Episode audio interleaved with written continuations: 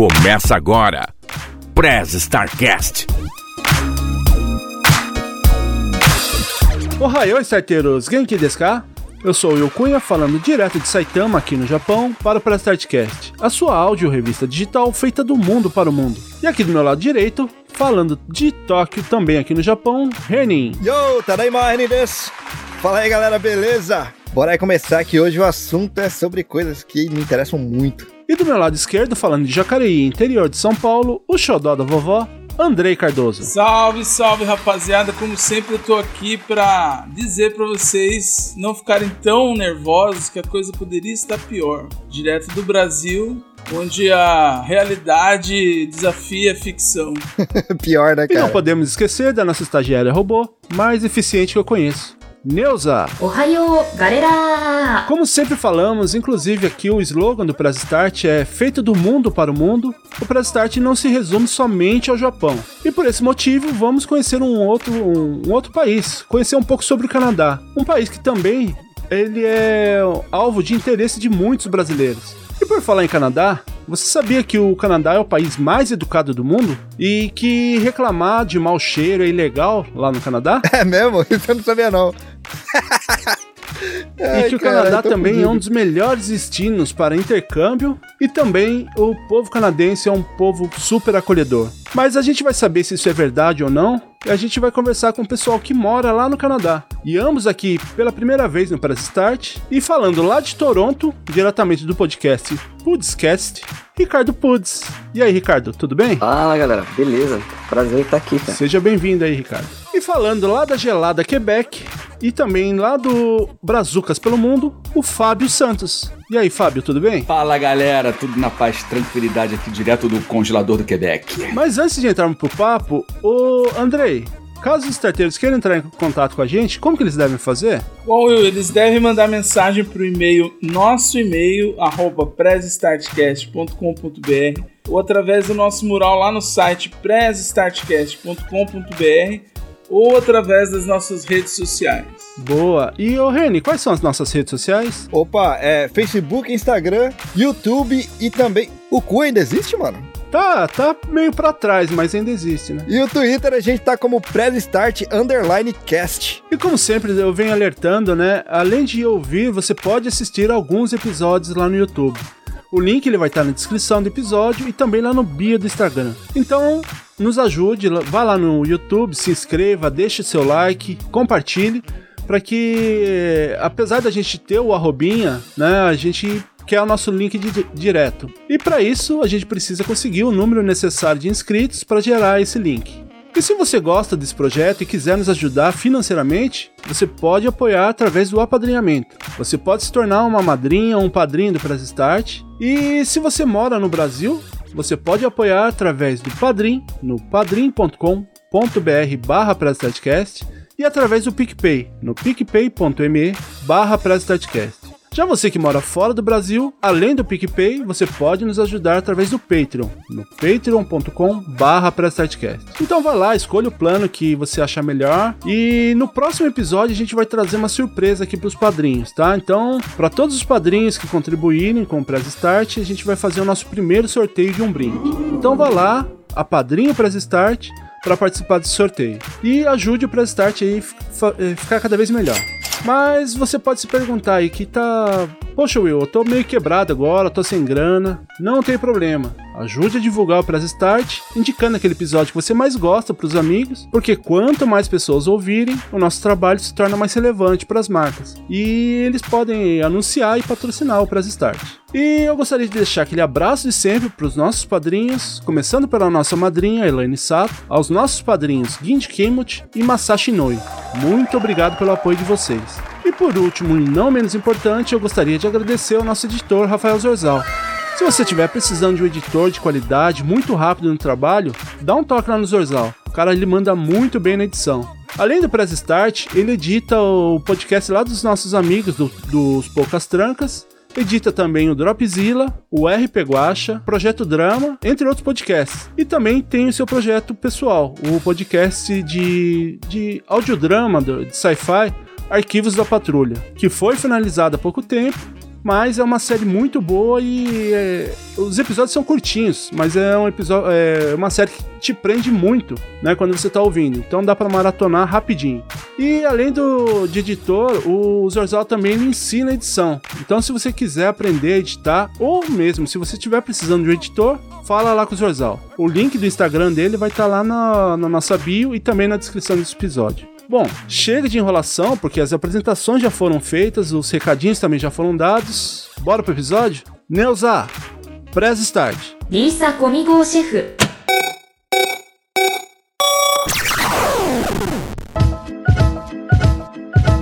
Bom, eu gostaria de começar aqui perguntando para vocês é, como que foi a decisão de ir pro Canadá? Cara, eu em 2017 eu tinha saído de um namoro de 5 anos e aí eu tava com aquela, aquela, ideia que eu acho que todo mundo tem, que é tipo, vou deixar tudo para trás e começar a vida do zero, né? E eu pensei em Canadá hum, principalmente porque era mais fácil você ficar um, um período longo lá. Eu ia vender o carro e fazer um, um curso pique colégio técnico.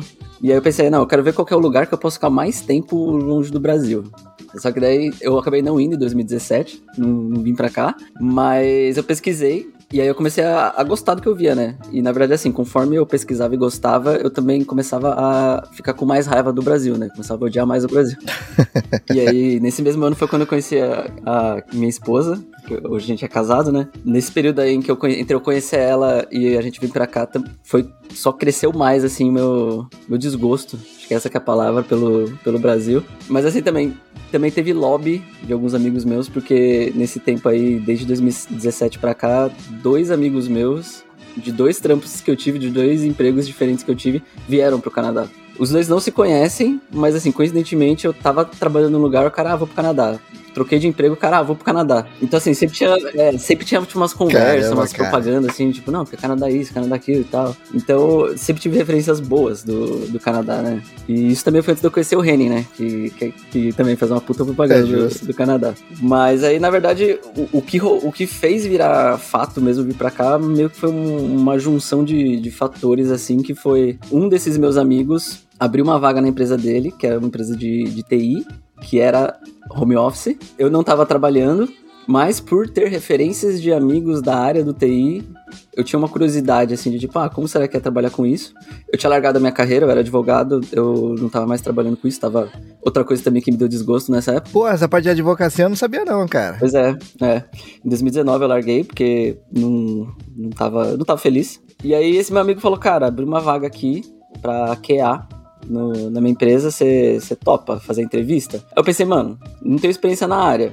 Mas eu também não tô trabalhando, não tenho nada a perder, né? É pra galera que não, não conhece, fala o que, que é QA. Ah, é. QA é, é Quality Assurance. É você testar a qualidade do, do que é feito na empresa, né? Basicamente, na, na área de, tecnologia, tem o programador e tem o testador, né? O testador vê se o programador fez tudo direitinho, né? Então, assim, você não precisa ter um conhecimento muito técnico para você entrar nessa área, porque você tem como fazer teste manual, né? E, mas uma coisa que ajuda também é que essa empresa é uma empresa lá dos Estados Unidos, ela é 100% remota, então todos os funcionários têm funcionário em vários lugares diferentes, só que a maioria é brasileiro. E aí eles contrataram mais com base nessa questão da soft skill, né? De tipo, de personalidade, de como aparenta ser a metodologia de trabalho e tal. E, e aí gostaram de mim na entrevista e me contrataram. E aí já faz um ano aí, um ano e três meses que eu, que eu tô nessa empresa. Então isso eu acho que foi o, a última coisa que eu precisava, assim, para colocar nessa equação aí pra eu falar, beleza, vou sair do Brasil. E aí eu vim pra cá com a minha esposa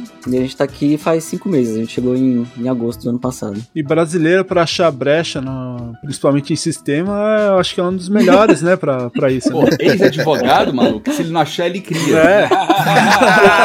Pode crer. E eu quero ver provar que tá errado, né? Pô, te, te falar que às vezes os caras ficam bravos, viu? Os caras ficam, mano, mas mas o cliente não vai fazer isso, o cliente não vai chegar nesse erro. E aí eu falo, cara, ah, meu vai, trabalho é reportar, cara. tô reportando. É, exatamente, o trabalho é reportar. Agora, aí, na boa, que namorada é essa, hein? Maluco, tu tomou-lhe um chute, aí tu, tu falou, surtou, aí, aí cara. Aí, não. Pô, o chute, o chute foi parar no Canadá, mano. Esse, esse aí, é não, e o pior não é isso. Aí os dois, dois amigos dele, porra, vou pro Canadá porque, pô, tomei um chute de uma mulher aí, cara. Quando fui ver, era a mesma mulher. Ela chutou três ao mesmo Artilheiro, né, cara? É isso, Artilheiro. isso. Mas olha, nunca desdende um homem apaixonado, Nunca, gente. né? nunca. É, isso É justo, cara, é justo. É, é, foi assim que começou, cara. É, é. E você, Fábio? A história é longa, mas vou tentar fazer ela bem curtinha. Desde garoto gostei de francês, gostava de francês. Comecei a fazer francês numa escola pública perto de onde eu morava e tal. E foi legal, gostei da, da experiência de, de aprender a- aquela língua, de começar a aprender aquela língua. Ah, Bom, morreu a história. Até que um dia eu li em alguma revista, que eu não lembro qual, qual, qual foi essa revista, que dizia que tinha uma província no Canadá que estava contratando uma galera para ir para para uma das províncias do Canadá, com curso de inglês, francês, emprego, é, o kit completo, entendeu? Eu falei, porra, maneiro, que província era essa? Era a província do Quebec.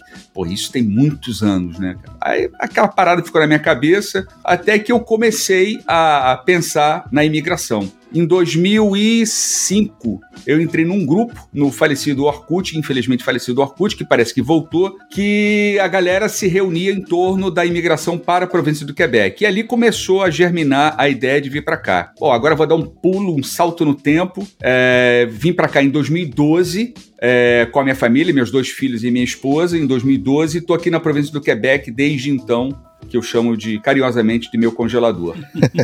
E, mas assim, você sabia que aí era o, o congelador do mundo, né? O freezer do mundo, né? Ou não? Ou foi pego de surpresa como.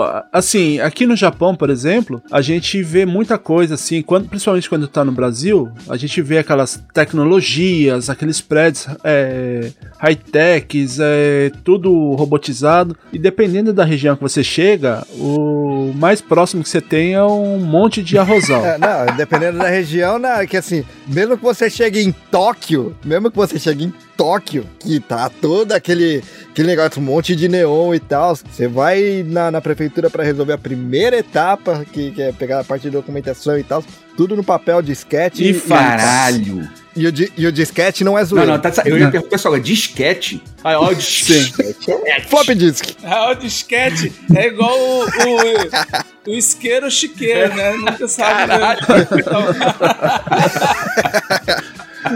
Mas é, você, assim, foi já ciente disso ou foi surpreendido? Não, não fui surpreendido, porque quando eu. A primeira vez que eu li sobre a província, um dos destaques da matéria era falando exatamente é, do porquê dela tá chamando a galera pra vir pra cá. É frio pra cacete isso aqui. Então eu já sabia que a parada não era fácil, entendeu? E antes de vir pra cá, a gente participou desse grupo que eu, que eu falei pra vocês no Orkut, pesquisei bastante. A, a minha esposa, que é uma carioca mais da gema de qualquer outra coisa, ela veio pra cá pra conhecer, é, veio, na verdade, para cá duas vezes antes da gente migrar. Ela veio para cá no inverno e no verão, porque ela supostamente era mais difícil. Meus filhos eram muito pequenos. Eu estava afim de sair do Rio de Janeiro de qualquer forma, e então eu tinha uma noção. A gente tinha um projeto de imigração onde a questão do frio, da adaptação à língua, é, aos costumes, tudo isso estava dentro do escopo do projeto. Agora, uma coisa é a teoria, outra coisa é a, é a prática. Na hora que você bota o Eu ia pé na comentar isso. na, na, na neve, no gelo, aí, cara, que você vai saber se você vai, vai ficar ou não, entendeu? Mas eu botei o pé no gelo, acho que eu congelei, porque eu tô aqui há 10 anos, vou fazer 11 agora, acho que funcionou. É, porque o carioca normalmente com 22, 23 graus já tá colocando blusa, né? Imagina pra ir pra um dos lugares mais frios do. pois é, mas assim, no, no meu caso, eu não gosto de calor. Eu gosto de sol, mas eu não gosto de calor. Justo. Então, pô, Justo. quando eu, eu trabalhava na no centro do Rio de Janeiro, não sei se vocês conhecem, tem um lugar lá chamado Saara. E o nome faz jus ao lugar. É quente pra cacete, cara. Cara, o diabo ali usa ar-condicionado, cara. Então, cara, é, é, eu tava habi- habituado com, com o calor, mas não gostava. Eu ia trabalhar, tinha roupa reserva no trabalho, porque eu chegava completamente suado. Assim, eu falei, cara, isso sempre me incomodou muito e o Rio de Janeiro é muito úmido. Então, vir para um lugar frio, embora seja o extremo do calor, é, aqui, eu tô aqui embaixo, aqui, gravando com vocês, lá fora tá menos 18. E, pô, tô tranquilão aqui, tô de Nossa short. senhora. Eu só tô de casaco Caramba. aqui porque eu não ligo o aquecimento aqui embaixo. Então aqui acho que tá agora tá 16 graus aqui embaixo. Então botei um casaquinho só pra. Tá, Ah, tá, tá. tá, Não, bom. Não, tá bom, 16 tá bom. É, entendeu? Mas menos 18 eu não consigo imaginar. Pois é. Deve, deve queimar, o frio deve queimar na gente. Nossa senhora. É, mas aí se, se- se- queimar, queima. Mas se você não tiver adequadamente vestido, se você tiver na boa, vai tranquilo, cara. Cara, a gente sempre conversa sobre isso com os com os brasileiros, que não é que, nossa, vai ser muito horrível a experiência, cara, é, é- é questão de, de roupa. Você vai colocar a quantidade de camada certa, você vai aprender o quanto seu corpo aguenta. Por exemplo, eu aprendi que eu posso ficar sem luva até um grau. Abaixo disso eu preciso de luva. E, e dentro dos lugares é quente também. As pessoas, muita gente tipo, não, não compreende isso. Acha que, tipo, nossa, é frio, que horror, que horrível. Tipo, não, cara, eu tô de camiseta dentro do apartamento, sabe? Exatamente. E pro pessoal que reclama do, do, do frio, é melhor vocês de roupa do que o pelado. É você pelado, eu não sei como é que deve ser, não, cara. É. É uma imagem que eu não quero ver. Acho que ninguém aqui, né, pelo Não jeito. sei, não quero saber. tá vendo? Então por que não frio? Tá aí, ó. Não, é, e sim, óbvio, né? é, se não desse pra viver, ninguém viveria, né? Mas eu imagino assim, essa primeira sensação, o primeiro contato com o frio que a gente nunca passou, deve ser algo, uma experiência diferente. né? Ah, eu, eu a primeira vez que eu peguei na véspera de Natal do, do ano passado fez menos 12, só que no, no Canadá venta muito, então você sempre tem a temperatura e a sensação. Sensação térmica. E é, sem- e é sempre bem discrepante, assim. E aí tava menos 12 com sensação de menos 24. Nossa. Aí eu falei, pô, eu quero ver como é que é, vou lá fora, vou no mercado e já volto. E aí, e, mano, saí na rua, cara, com, com menos 12, com ventão, pra experimentar. Eu fiquei imaginando aquela. Tem, tem uns videozinhos muito famosos de, de gato, né? Gato, Coloca pato. a pata de, de cachorro também. Tipo, abre a porta, ele sai correndo na neve, dá os primeiros passos, ele para e volta correndo pra casa. Já viu esses vídeos? Minhas gatas são assim, eu tenho duas, cara. A gente abre a porta assim na varanda, elas colocam o focinho um centímetro pra fora e, e volta correndo pra dentro. Tipo, não, não. não, Eu vi um vídeo desse daí que eram com a família de patinhos, assim, né? A mãe, os filhotes, assim, eles saíram correndo, pisou no negócio gelado e voltaram, né? Cara, com pato eu nunca vi, não. É, tem no, na internet. Não, é pior que eu sempre falava pra minha esposa, eu falava, pô, mas bicho tem pelo, eles não, vão passar frio. E aí eu descobri que, na verdade, não, o gato não, não curte frio, Não não. é bem assim, né? Pode escrever. Eu vou te falar que, mano, que vontade que eu tô de ir pro Canadá, cara. A parte de imigração, como é que foi pra vocês? Só que assim, um- um- um- um primeir- uma primeira observação que eu gosto de fazer é que o Canadá é o segundo maior país em, em termos de extensão territorial. Uhum. Ele é grande Aham. pra caralho. Então, se você olhar o Canadá como um todo, você vai ver que há uma distinção entre as regiões. Por exemplo, o Ricardo está em Toronto. Lá é menos frio do que aqui. Eu gostei do menos É, frio. é. frio é- Não é mais não, quente, não, é menos frio é pra frio. cacete. Porque É o grande lance é que, por exemplo, mesmo em Montreal, Montreal é a metrópole aqui da província do Quebec, fica a três horas da onde eu moro. Cara, o, Aham. o- o inverno lá começa mais tarde e termina mais cedo. Entendeu? E- então isso tem a ver com a- a- o lugar onde você está, dentro da província onde você está. Se você for pro oeste canadense, você for lá pra Vancouver, que é lá na casa do cacete, rapaz, lá eles dizem que é o melhor lugar do Canadá porque você tem todas as estações no mesmo lugar. Definidas. Mas lá chove pra caramba Então, também, lá né? chove, mas assim, demais, é lá. Vancouver. Vancouver. Vancouver, crer. Eu vi um vídeo de uma galera, de um, de um pessoal que tinha chegado lá, brasileiro, aí a pessoa assim, cara, nevando, olha que lindo. Cara, não, sem sacanagem, não tinha a metade de um dedo de um bebê recém-nascido. Aqui, cara, nevou hoje é domingo, foi de quinta pra sexta, a gente teve uma tempestade. Cara, eu fui tirar neve, eu fiquei uma hora e meia tirando neve. Uma hora e Caramba, meia cara. tirando neve. Eu e meu filho, não tava sozinho, não. De neve de você sair da porta e meter o pé, a neve ia até na na base do joelho. Então, assim, Caramba, cara. Depende Ah. do lugar, entendeu? Dá, dá na canela, mais ou menos. É. Depende do tamanho do bicho, né? É, então, explica aí o, o Reni pro, pro Fábio. Explica. O, Fá- o Reni É explica o- bem a situação. A altura do Will é medida em quilometragem. O bicho é grande, tá quase saindo da tela. É, então, eu tô tentando, ó, tá, tá com uma distância da câmera aqui, mas mesmo assim ainda não. Não, mas não tá ruim, não, tá bom, tá bom. Pelo menos você não tá pelado igual o Reni. Aliás, é por isso que minha câmera tá fechada. É, não, lógico, com certeza. Mas o lance do, da neve aí, o que que rola? Você precisa limpar pra poder sair da sua casa, é isso? Ou em torno, a rua? O que que rola? Não, não. A, a rua, eh, tudo é por conta da, da prefeitura que faz a limpeza, entendeu?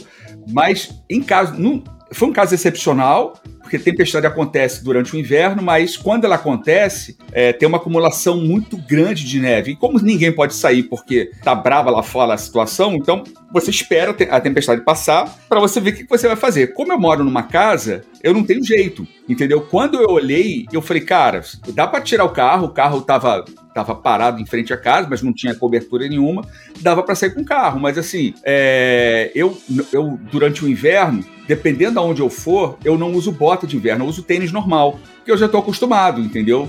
Então, assim, sinto um friozinho no pé, eu sei que eu vou aguentar, vai. Agora, tava com muita neve, então eu tive que tirar o carro, chamar meu filho, filho, vamos tirar a neve aqui, porque a neve acumulou. E se você não tirar, maluco, o que acontece é que a temperatura. A neve é água. Se a temperatura uhum. cair demais, aquela merda vira concreto. Ah, é? Então, pra você crer. tirar depois, só com picareta, bomba, entendeu? Caveirão, uma desgraça Nossa dessa.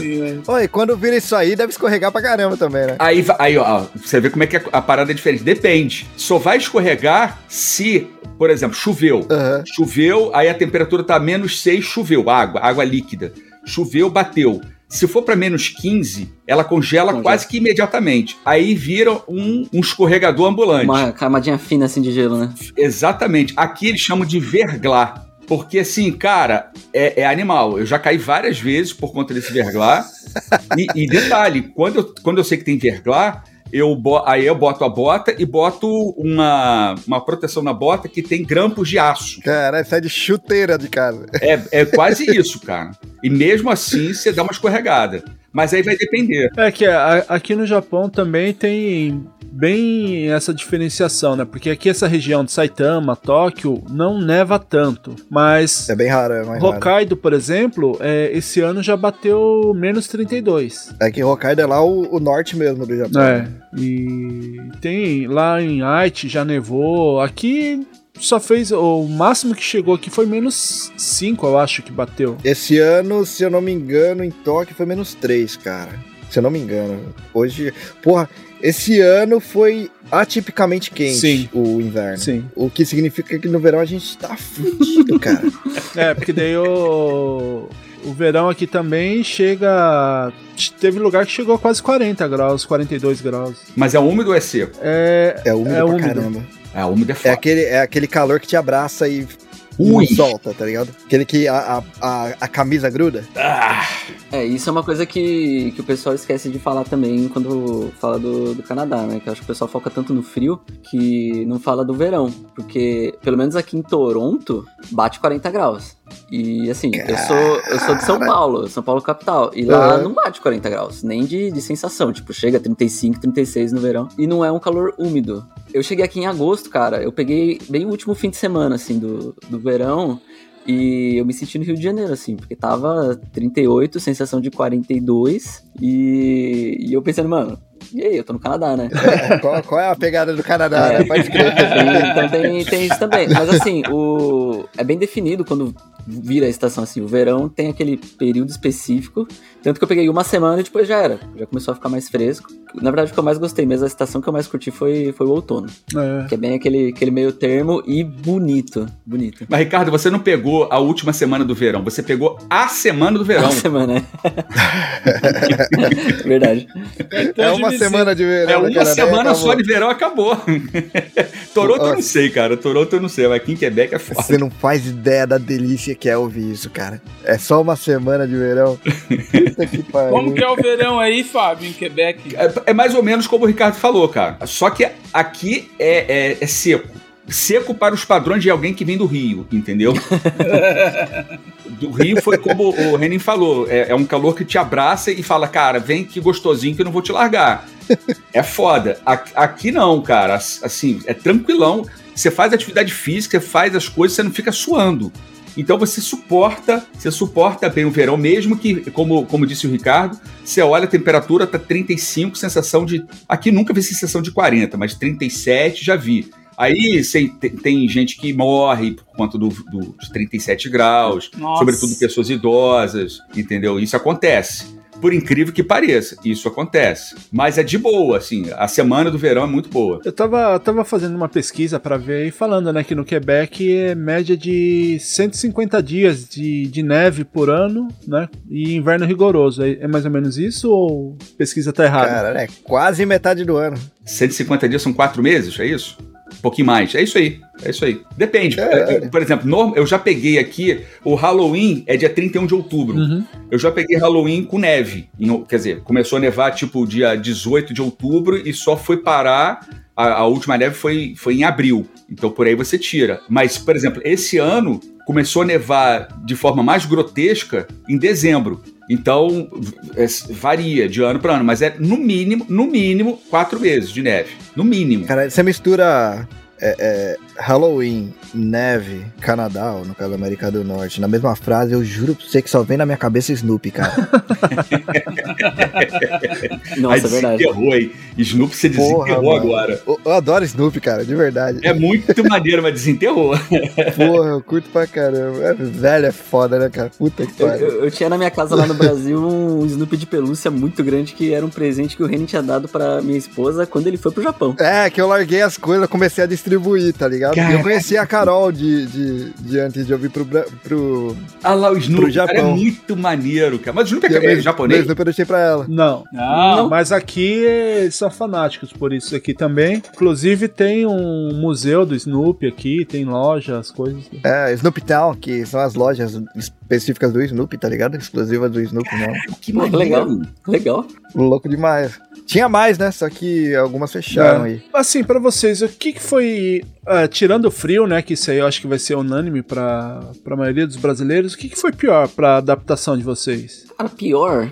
É engraçado porque eu consigo pensar em muita coisa boa pra falar. Agora, coisa ruim é, é meio difícil. Tem uma coisa que me incomoda muito no, no Canadá, que eu acho que na verdade a única coisa que eu diria que é uma coisa ruim, que é o serviço postal deles. O correio deles é muito ruim, é péssimo. Eu nunca mais É mesmo, cara? reclamo do Correios do Brasil depois da minha experiência com o canadense. Ó, ó, é, Fábio, uma régua aí muito. comigo.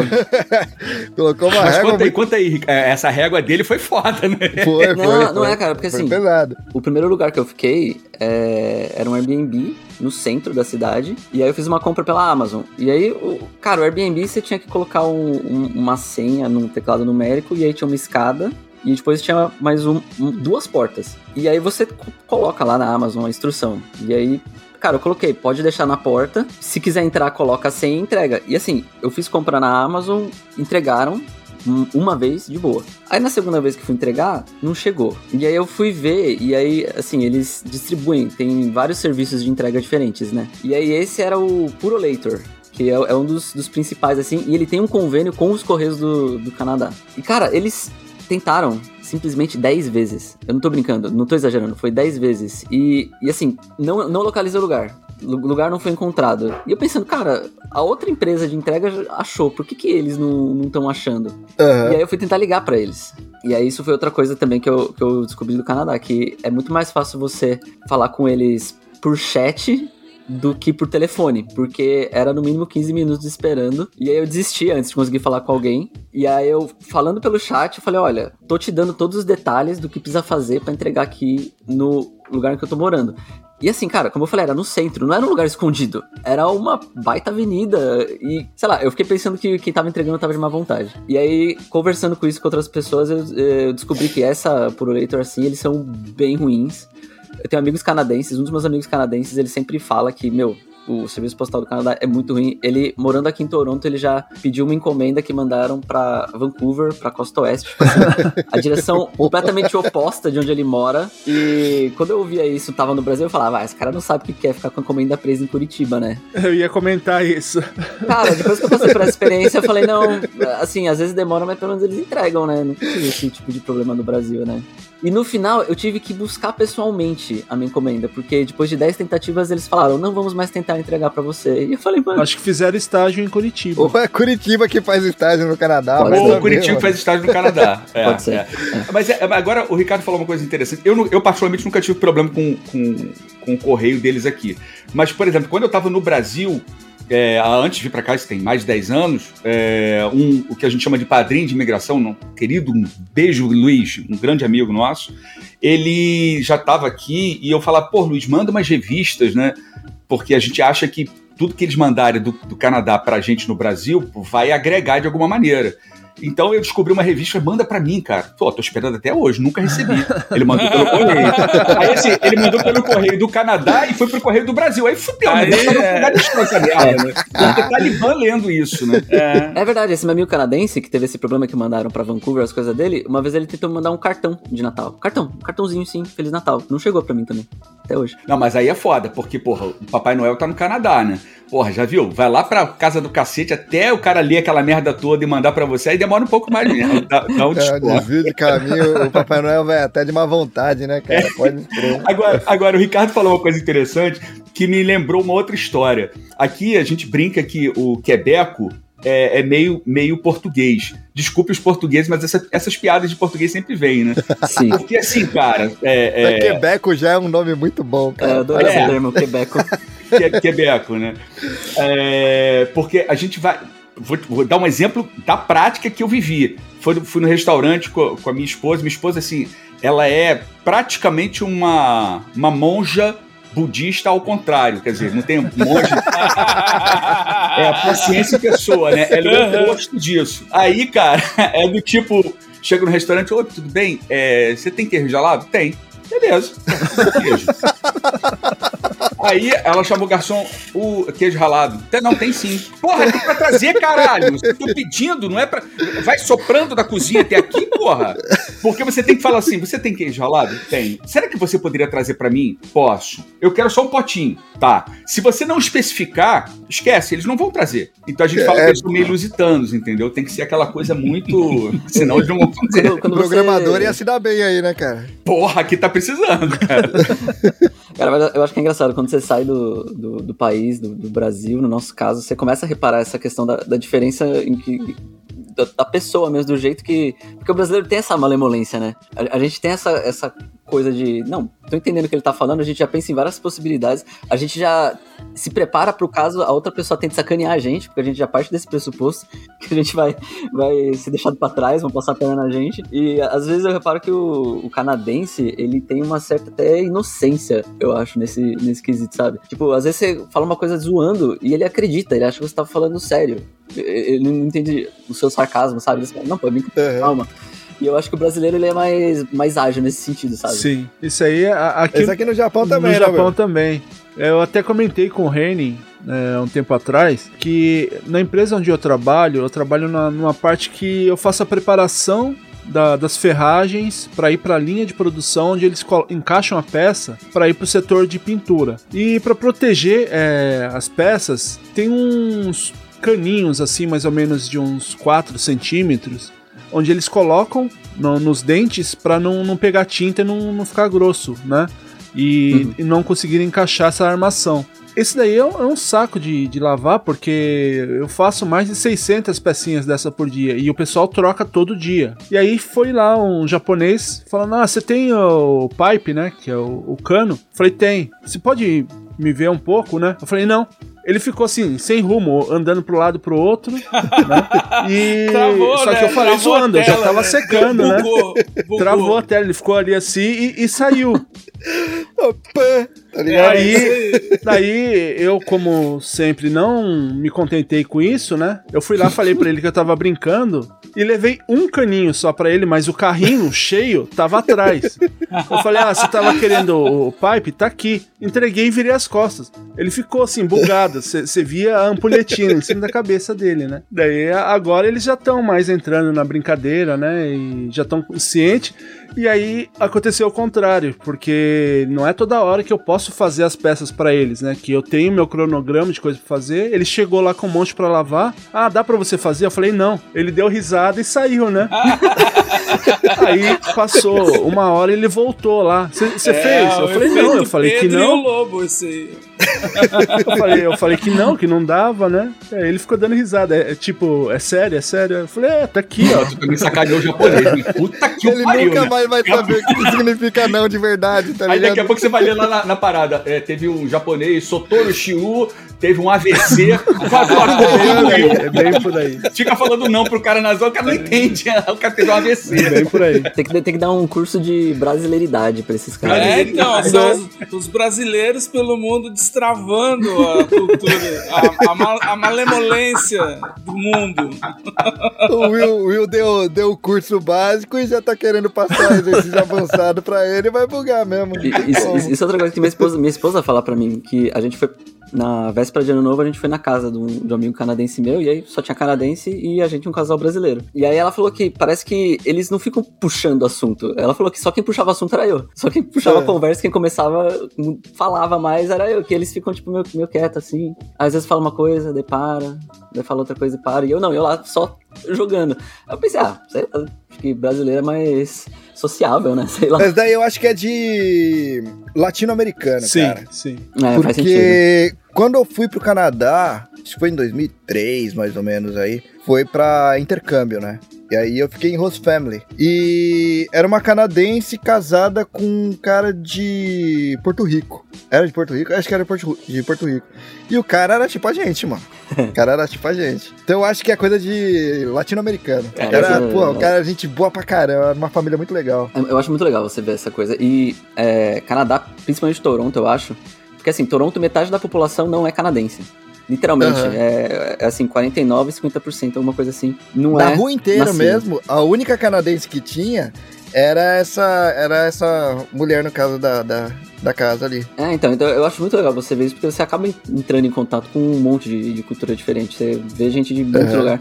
E isso é uma coisa que eu achei bem legal também, que me surpreendeu positivamente do, do Canadá, que eles são muito inclusivos. Que ninguém acha ruim que você não tá falando inglês. Ninguém acha ruim que você Uhum. é, é- é estrangeiro, sabe? E isso é legal pra caramba. Eu gostei muito, assim, disso. Até Pô, hoje, assim, é hora, uma das cara. coisas que mais me surpreende. Acho que isso é bom pra adaptação mesmo, né? Você Sim. chegar e não se sentir um.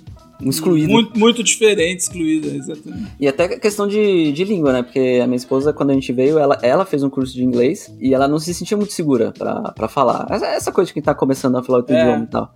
E Aham. aí você vê que a maioria das pessoas que você entra em contato, ah, você vai comprar o seu almoço, caixa do mercado. Não é uma pessoa que tem inglês como língua nativa. Isso te ajuda a dar uma destravada. Ah, sim. Aham. E Pô, legal, as pessoas legal. que falam inglês que tem como língua nativa já estão acostumadas a lidar com gente que não tem inglês como Não língua fala- nativa. Aham. E eles, puta, tem uma paciência muito grande pra pra lidar com você se ele não te entende.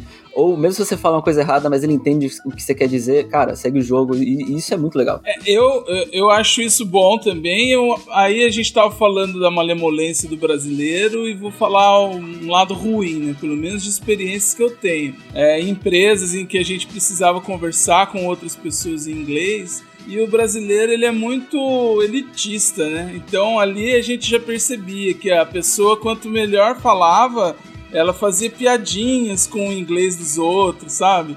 ficava fazendo diferenciação. Eu mesmo sofri para conversar quando eu tinha que conversar com alguém. Eu ia para uma sala para ninguém ouvir eu falando, entendeu? E eu imagino que isso seja diferente em outros lugares, tanto que eu destravei um pouco quando eu fui falar com uma chinesa. Eu falei, pô, essa chinesa falando esse inglês aí é um desaforo eu ficar com medo de falar, né? e a outra experiência foi de uma holandesa que veio fisicamente passar um tempo lá na área com a gente e ela fez exatamente isso que o Ricardo falou. Ela me deixou tão à vontade porque chegou um ponto, ela sentava do meu lado, que eu peguei uma amiga que falava fluente, ainda assim, essas inseguranças, né? E conversei com ela, falei, olha, eu ainda sou meio travado, às vezes tem que pensar muito pra falar. Ela falou, meu, eu também, você acha que eu não tenho que pensar? E aí que a gente começou a conversar e foi pela ação dela. Então eu imagino que isso também é uma diferença. O brasileiro, ele não é inclusivo nisso. Ele se acha melhor do que o outro porque tá falando um inglês mais fluente ou né? Então esse é um problema que a gente tem. Mas é, é, se justifica também, porque aqui é complicado, né? Geral, realmente quem pode falar inglês ou fazer um curso completo é tem uma situação privilegiada. Então é como você ter um carro melhor, uma casa melhor, a pessoa se acha melhor mesmo. Todo dia. É. Era só esse detalhe, mas legal, eu achei bacana essa. Eu ia perguntar sobre isso mesmo pra vocês, né? Como que é a o cotidiano aí, o que, que vocês fazem, se, o, o lazer. O Fábio já tá há mais tempo, já deve estar mais, adaptado fazer snowboard aí, sei lá o que que... Já tá agradecendo todo mundo. Ah, ah, Uma das coisas que eu mais ouvia era, não, Fábio, olha só, depressão sazonal, tem, como é que era? Ah, tinha uma expressão em inglês, falavam é, medical blue, alguma, não, não lembro qual era o nome da... Enfim, por causa do inverno, Por né? causa do Então, frio. Ah, Por, causa do- por conta da- do, do inverno, que é muito longo, é, É, Winter frio, Blues. frio, né? Como é que é? Winter Blues. Winter Blues, isso. Aí eu falei, Já tem esse negócio aí com o verão, mano. Yellow Blues, não. Com o verão. Summer Blues. Summer É, pode é, pode é. é Summer Blues.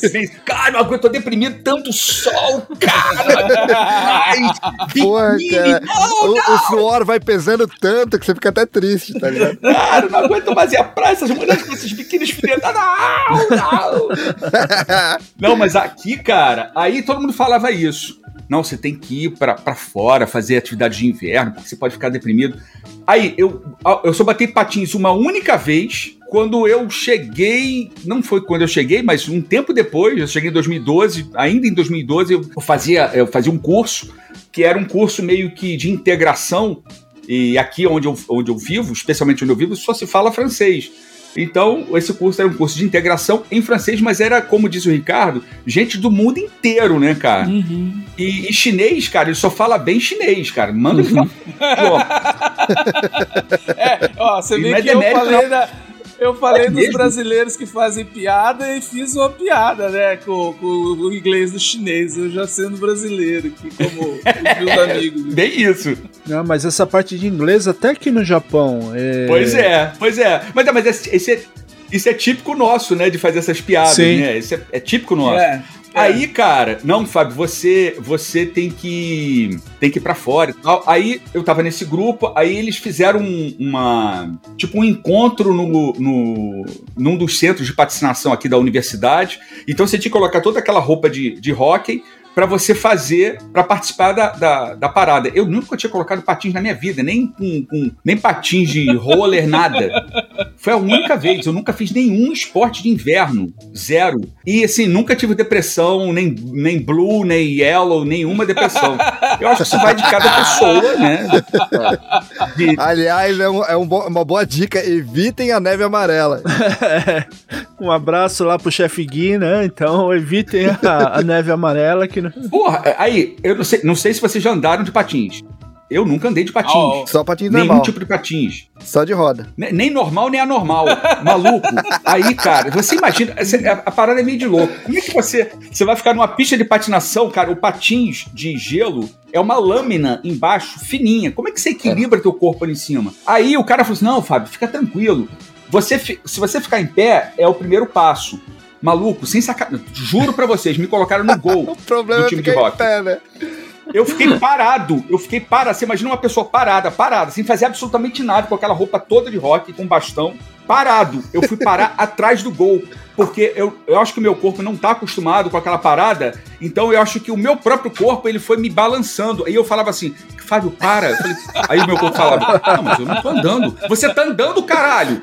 Para. Aí, cara, eu fiquei atrás do gol segurando. Aí nego tirou fotografia, me sacanearam, porque eu não Nossa. conseguia. fa- Falei, caralho, fudeu. O nego jogando, se jogando no chão. Eu não conseguia ficar em pé, cara. Ficar parado assim e andando.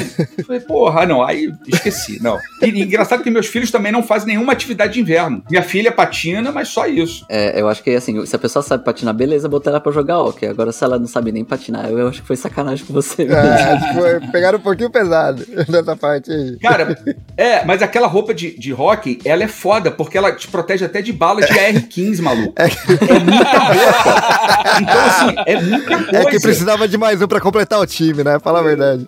Exatamente. Sabe aque- aquele cara ruim de bola que bota no time só pra, porra, tá faltando um, É, tem botar o Fábio gol. no gol. Puta que o pariu. Vai pro Pô, gol. podia ter te colocado no Era gol, que ali pelo cara. menos você Puta não se pariu. mexe tanto, né, cara? É, pois é, mas eu me mexi sem querer. Cara, mas eu, eu comprei um patins de gelo no, no Natal, só que eu ainda não usei ele. Eu já patinei no gelo no Brasil. Eu gosto de andar de patins sem ser no gelo Uhum. e é muito parecido. Pra quem já anda de patins normal, andar no gelo, né? E aí Ah, bom na, na semana do Natal eu comprei um, um patins pra, pra patinar no gelo, só que eu ainda não usei. Que louco. Pô, eu quero, eu quero pegar snowboard ainda. Pô, eu tô no Japão, poderia fazer aqui, mas o foda é que sempre sem grana, né? Fica difícil. É, mas não, não, não, não pense que é barato aqui no Canadá também não, viu? O equipamento Não? é uma graninha, é, é, não é barato não. Eu fui no Snow uma vez só, cara, mas eu tomei Então, um mas- capote que eu deixei pra uma outra, uma outra oportunidade. É que pro Will o capote é, É mais grande, alto, é. né, cara? O tombo, o tombo literalmente é grande. Pô, o foda é que. Porra, pro Will acho que é o quê? Uns 5 minutos de queda? Não é? Não, pior que eu caí lá em cima na, na rampa e fui deslizando, fui parar só lá embaixo, né? Porque eu não sabia parar. Nossa. Você não disse muito aí, né, cara? É. Qualquer queda sua seria lá de cima pra lá pra baixo. E, e assim, o que, que vocês, é, pelo menos quando estavam no Brasil, pesquisando, fazendo as pesquisas que vocês falaram, que vocês é, imaginavam que seria difícil a adaptação, mas quando vocês chegaram, viram que não era, que foi super fácil de se adaptar. Cara, da, da minha experiência, na verdade, pra ser bem sincero, tudo foi mais fácil do que eu imaginava. Pra mim, a única coisa que pega até hoje, na verdade, é que eu. É, é saudade dos meus pais. Saudade Ah, da, justo, da família, justo. né?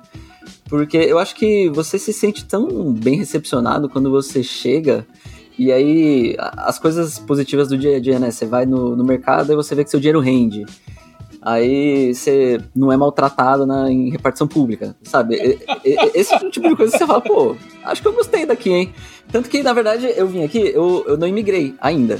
Eu vim aqui com o visto de turismo, pode ficar seis meses. Eu já saí, já voltei, então tá, começou a contar de novo. Mas assim, eu cheguei com essa coisa de, não, vamos conhecer, vamos ver como é que é. Cara, passou duas semanas, eu e minha esposa a gente já tava. Nossa, vamos ficar? É, acho que a gente vai ficar. Porque é muito mais. É, é- é viver no easy, sabe? É, no Brasil a gente vive no hard.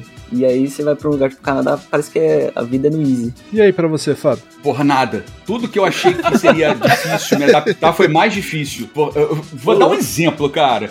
A língua. Porra, a gente estuda no Brasil, no meu caso aqui, como eu vim pra, vim uma província francófona, é, eu tinha que estudar o francês. Então eu abandonei o inglês, vou falar o, o francês. E no Brasil você aprende essencialmente o francês com o sotaque da França. Cara, mas a França, ela ela colonizou, entre aspas, o Quebec, mas, pô, saiu com o rabo entre as pernas porque o inglês deu um chute na bunda do francês. O que acontece? Cara, o que separa o Canadá da Europa é um oceano. Então o francês daqui, ele é muito diferente em termos de, de, de sotaque do francês da França. Então quando eu cheguei aqui, cara, eu tive muita dificuldade de, de entender o que eles falavam. Eles são super acolhedores, o Ricardo falou isso, eles são super acolhedores, eles são disponíveis, é, são É, boa apesar gente, que eu ouço uma- umas histórias aí sobre, sobre Quebec que, que a galera é meio, meio nariz empinado e tal, mas não sei, nunca fui. Não, cara, não, não, pior que não. Eu nunca tive essa experiência. Pô, que É, só que aí. aí- mas, mas você tá tocando num ponto que eu, que- eu vou abordar quando você falou daquela questão de, de é muito inclusivo, que você vai no, no McDonald's, a pessoa que tá te atendendo fala um inglês que, porra, é, é igual o seu, entendeu? É, Uhum. de, de imigrante. Eu- mas aí eu vou voltar nesse assunto que é, é interessante esse ponto. Mas enfim, quando eu cheguei aqui, eu senti dificuldade com o francês e cabeça de adulto é uma desgraça, né, cara? Porque você não se é. permite errar. Então, cara, você quer falar certinho. Aí você fica, a pessoa fala, tudo bem, bom dia, o que o senhor deseja? Aí você fica montando a caralha da frase na tua cabeça. E quando você fala, você acha que esqueceu o verbo não tá conjugado no tempo certo. E aquilo vai te vai comprometendo a tua integração, porque a língua é a porta de entrada de qualquer cultura. Não tem jeito, falando certo, falando errado, é a porta de entrada. Então, isso pra mim foi uma grande dificuldade, o idioma. O resto, cara, eu me adaptei, eu gosto do frio, não tive nenhuma dificuldade. A burocracia deles aqui é tão ruim quanto a nossa. A única diferença é que a burocracia deles aqui, a do Brasil, tem muita questão de, de má vontade, né? Eu fui servidor público no Brasil muitos anos, então tem, tem, tem um ranço do serviço público. Aqui não é má vontade deles, não. Aqui é a forma de. de é o funcionamento deles. Você chega numa repartição pública que qualquer uma e fecha às 5. Se você chegar às 4h50, aí eu queria uma informação, a pessoa olha pro relógio e fala assim: desculpe, senhor, a gente vai fechar em 10 minutos, eu não vou ser capaz de, de te dar a orientação que o senhor precisa em 10 minutos. E foda-se! Se fosse no Brasil, porra, maluco, pera aí, rapidinho. Você desenrola ali, faz um, um resuminho. Cara, aqui não tem essa. eles não vão. Se o tempo for ultrapassar o tempo de atendimento deles e eles vão ter que fechar, eles não vão te dar informação. É o jeito deles, não é má vontade, é a forma como eles funcionam. Então, ou você se adapta a isso, ou você vai ficar reclamando do lugar que você vive. Eu me adaptei muito fácil a isso. Agora, eu digo para vocês que no meu caso, o idioma foi um grande bloqueio. Por conta do idioma é, ser muito diferente do que eu aprendi no Brasil e por conta da burrice do adulto de achar que tem que falar tudo certinho, não pode errar, aquela vergonha. E eu tenho vários micos, até hoje eu pago mico por conta do idioma. Até hoje, há cerca de um mês atrás, paguei um mico numa reunião com 15 pessoas. Ainda bem que hoje em dia eu tô mais relaxado. Se fosse antes, era depressão, era tomar Rivotril.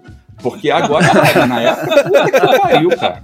Aí, eu, eu tenho, tem histórias de entrar no, no, Walmart, de botar um, um, um, litro de leite no carrinho e ficar uma hora no Walmart. Eu, isso não é brincadeira, tô falando sério. Uma hora no Walmart rodando com o carrinho pensando o que, que eu ia falar pro caixa. Aí eu fiquei, não conseguia. Larguei um carrinho com leite, fui pro carro chorar. Foda-se o leite, e eu chorava né? crer. de raiva de mim. Foda-se o leite, mas a minha vontade era bater em mim, cara. Tipo assim, alto soco. Tá, tá, seu merda! Como é que você não consegue passar com a porra do carrinho num leite, pô? A mulher vai te perguntar o quê? Qual o tamanho da tua cueca, porra? Ela vai te perguntar se vai pagar com cartão, vai pagar com débito.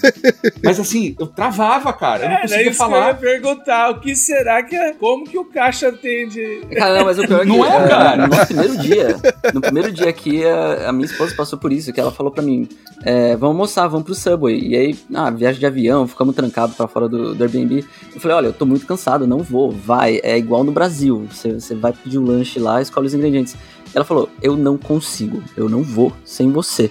Aí eu falei, beleza, eu vou. Eu vou com você. Ah, não, Então, mas eu, aí eu eu-. Eu tenho que defender aí a sua esposa, porque ao contrário de passar com leite, meu, como é que eu vou falar que eu quero ali uma azeitona? Eu também ia ficar. Pão de 30 centímetros de 15 Porra, bicho, é centímetros. muita Pô, coisa. já, já Em dá portu- aquela que que é isso? Mais ou em menos assim, português- mais ou menos Em assim. português é uma chatice você ficar, "Ah, quero isso, quero aquilo. Não, isso vai, isso ah, bicho. Eu não ia também no primeiro dia, tá louco. É, eu, eu confesso, eu confesso que aqui no Japão eu não vou no Subway.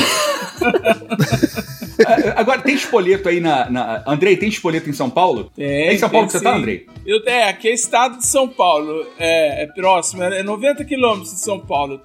Mas tem espoleto. espo- Não, mas tem espoleto. Tem, tem na minha cidade, nas cidades vizinhas, tem espoleto. Olha, sem sacanagem, se fizerem uma pesquisa, quantas pessoas tiveram AVC comendo num espoleto, vai dar alta. Porque tu chega. "Ah, Você quer o quê? Azeitona, azeitona, pimentão, pimentão, vai, vai, cebola, cebola. E você fica naquele estresse, maluco. Aí você começa, caralho, peraí, puta que pariu, pum, cai, fudeu. Eu sou, eu sou alérgico, mas no vai, vai. espoleto do Rio de Janeiro, no Flamengo. Não, Porra, cara, mas aí é isso mesmo. É horrível. Agora você faz, imagina isso num outro idioma que você não domina. É, então, isso é uma questão existencial, gente. Quando você escolhe uma coisa, você abre mão de uma infinidade de outras. E isso é doloroso. Aí a pessoa fica ali, meu. Você quer o quê? Um não sei o quê? Não, entendeu? É, isso é- uma questão Não é assim, porra. Tem todo um divã ali por trás, cara. É isso aí, não devia existir esses negócios com. Não. Você- Não devia existir, devia É? ser proibido. Nesses É, casos, exato. André, você for no Subway, então, a próxima vez, e tiver com dificuldade de perguntarem o que, que você quer naquilo, lá, você fala tudo. É isso aí. Acabou. É tudo e já vai pro final da. da- já vai pro caixa e espera lá. Putz, cara. Mas aí, ó, eu tenho uma história dessa na Alemanha. É. Eu tava na Alemanha, eu viajei com um grupo de amigos. Porra, cara, se inglês eu já enrolava, imagina alemão, cara. Alemão parece que, porra, vai te bater, né? O alemão, a língua alemã, ele é muito. É. A, é a muito língua é legal, agressiva, né? né, cara? Não, A a, língua gente, é agressiva. a gente já cara. lembra do É. Hitler falando daquele jeito também, né? Porra, cara. É, é. é uma- é uma Daquele filme famoso cultura pra caramba, né? Pode escrever. Aí, cara, eu cheguei no McDonald's lá, na, lá em Frankfurt. Aí a gente tava lá e tal. Aí um amigo Até, meu na cidade, frente. até o nome da cidade parece que tá tirando esporro, né? Não é Frankfurt, porra! É, Não é não? Ele foi pedir o McDonald's. Aí ele foi, pediu, pediu, pediu, pediu. Quando chegou a minha vez, aí eu tremia, né? E, pô, McDonald's cheio. aí a mulher perguntou pra mim o que, que eu queria. A única coisa que eu falei pra ela, the same. E achei que tava arrebentando, né? Cara, quando cheguei na mesa, eu tava com uma bandeja e os meus amigos olharam pra mim, Fábio, você tá com tanta fome assim? Por quê? O meu amigo que tava na, tava na frente, ele não pediu só pra ele, ele pediu pra ele e pra um outro. e eu Ah, falei, the sim. same. A mulher fez É. a mesma coisa. Então eram dois Big Mac, dois não sei o quê, dois não sei o quê. Eu tive que jogar o pão fora pra comer, porque assim, era tudo dobrado. Por conta dessa parada, ele fala, não, a mesma coisa, tudo, tudo. É. É foda. E, e, a- aí, uma, como uma curtinha daqui por conta dessa parada do idioma, eu tenho várias, tá? Mas vou contar uma. Aqui Ó, tem um restaurante Porém, chamado. ô, ô, Fábio, antes de mais nada, já, já tem um ditado que diz que é melhor sobrar do que faltar, né, mano? Melhor. é, depende do que tá sobrando, né? Olhando pro, pro Will assim, de repente ass- assusta um pouco. É, é, já vi que já é mais um país que eu vou, vou, vou sofrer bullying aí, ó. Pois é. Não, pro Will que vem de baixo não atinge. É verdade. Até chegar em cima, né, cara? Aí eu fui no restaurante, o restaurante é, é, é um restaurante tipo, tipo McDonald's, que você vai por número. Cara, lógico, se pro leite eu fiquei uma hora. Não, Fábio, você é capaz, cara. Você vai apontar, você monta a frase e fala, quero o número um. Cheguei lá, aquela coragem toda, cheguei no caixa, aí a senhora, tudo bem? O que, que o senhor quer? Aí eu falei, fiz a frase, pum, número tal. A mulher tá, tá, tá, tá, tá. testou, aí ela falou assim, e para beber. Só que ela falou usando a linguagem deles aqui. Maluco. Aí eu comecei, falei, caralho, o que, que essa Aí você mulher não tinha falou? treinado, Eu não né? tinha treinado, não sabia, ela usou uma palavra que só usa aqui. Eu falei, fudeu, e agora? Aí eu, aí eu falei pra ela, eu não entendi, mas aquela cara de, de samambaia, eu não, eu não entendi. Aí ela foi e falou assim, ela repetiu. Aí eu falei, cara, se- sem sacanagem, comecei a me sentir mal. Falei, cara, a pressão tá caindo. Aí ela, ela percebeu que eu, que eu, eu travei, aí ela fez assim, né? Para beber. Aí eu falei, né? Eu entendi o que ela falou. Eu não consegui comer. Eu botei a bandeja, depois paguei, botei a bandeja e fiquei parado assim, cara. Até meu corpo. Eu tava assim, ó. Falei, caralho, como é que eu vou pegar? Ah, não conseguia. Deu um bolo no, no estômago. Porque, porra, o mico, cara. Foda, cara, foda, foda. Então, assim, voltando à tua pergunta, Will, eu não, não teve nada que eu achei que fosse ser difícil e virou fácil. Pra mim, tudo foi difícil, mas eu não tô reclamando, não, tá? Eu acho que faz parte do processo. Eu encarei na boa. A questão do idioma foi a mais difícil pra mim.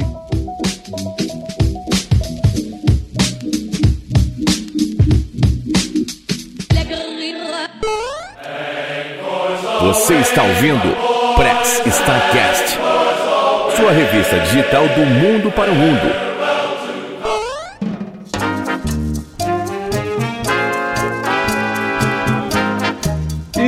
Assim, a gente já tá quase finalizando, ainda tem um tempinho pra bater um papo, porque tá muito legal isso aqui. É, as perspectivas que vocês têm aí de, de futuro no- é, é ficar no Canadá, ir pro, pro Brasil, ir pra algum outro país. Que se foda o Zorzal, porra! Que se foda o Zorzal! Não, não pode, que sai do meu bolso, pô. Will, eu vou te passar minha tabela atualizada de valores logo após que esse episódio acabar, tá bom? Tá bom, mas prepara o bolso que vai sangrar. Cara, o, meu caso é, é um pouquinho mais. Não seria delicado, mas é um pouco mais complexo. Porque, como eu falei, a gente veio pra cá com visto de turismo, né? Só que a gente gostou e, assim, a gente tá estudando as nossas possibilidades pra ficar, né? É, não, o, o Canadá não é um país que é necessariamente difícil de, de migrar, é um processo chatinho, pelo, pelo que eu pesquisei, mas assim, não é impossível, é um país muito receptivo, principalmente porque tem, tem pouco, pouca população, não é um país muito populoso, então eles são super abertos para estrangeiro, principalmente para trabalhar, tem muito mercado aí, igual o Fábio falou que tem vaga. A ideia nossa agora é mudar o nosso visto, pra gente não ficar aqui como, como turista, e a partir daí já começar o, o processo, mas a gente tá, assim, em fase de estudo e, na verdade, a única coisa que é o diferencial pra gente conseguir fazer isso, na verdade, é a grana mesmo. Que você- o, o, o melhor caminho pra gente seria fazer um curso superior, né? Uma, uma faculdade ou pós-graduação, né? E aí é, é só questão de, de ter a grana pra pagar e depois cumprir com, com os requisitos aí que você precisa pra fazer o processo, né? Que é comprovar que você fala inglês, é, fazer um estágio em alguma empresa que te ajude com imigração, mas É o que eu falei, não- eu não acho que é, nossa, super complexo, super complicado, só acaba sendo trabalhoso e, e caro, né? Agora, Ricardo, você tá como turista, mas você tá trabalhando para aquela empresa americana, é isso? Isso, a empresa que eu trabalho, ela é da Flórida. E aí, assim, pro governo do Brasil, antes de eu vir pra cá, eu não, não tava trabalhando, porque eu, eu tenho um contrato, então é um contrato com a empresa dos Estados Unidos. Então, mas você não tem como aplicar para empresas no Canadá? Eu posso fazer isso, mas é esse meu emprego nessa empresa americana que tá garantindo a- a minha sobrevivência aqui. Essa empresa dos Estados Unidos, eles não têm nenhuma filial no Canadá ou coisa assim, não? Não, não que, eles, que dê uma garantia. Saquei, Não saquei. porque, é, apesar de ser uma empresa de tecnologia, roda, hein, cara? movimenta dinheiro, bastante dinheiro e tudo, não é uma empresa muito grande. Eles têm menos que, Saquei. que 20, acho, um funcionário. Então Saquei, é uma empresa saquei. pequena. né? Então, mas, mas isso não te impede que você aplique para outras empresas canadenses, eles não vão estar sabendo, só para você ter uma ideia. Você entendeu o que eu falei? É tipo assim, você vai aplicar para outras empresas canadenses para você ver a receptividade para o que você faz, a receptividade do, do mercado de trabalho, no caso canadense anglófono, né? Porque o mercado daqui de Quebec é um pouco diferente. Você poder testar isso, né? Mandar teu currículo, Uhum. passar por algumas Sim. entrevistas. Sim, é possível, é possível. Que vai. que- Porque se você conseguir uma empresa que te contrate no Canadá, mesmo que seja para trabalho essencialmente online, cara, metade do caminho, cara.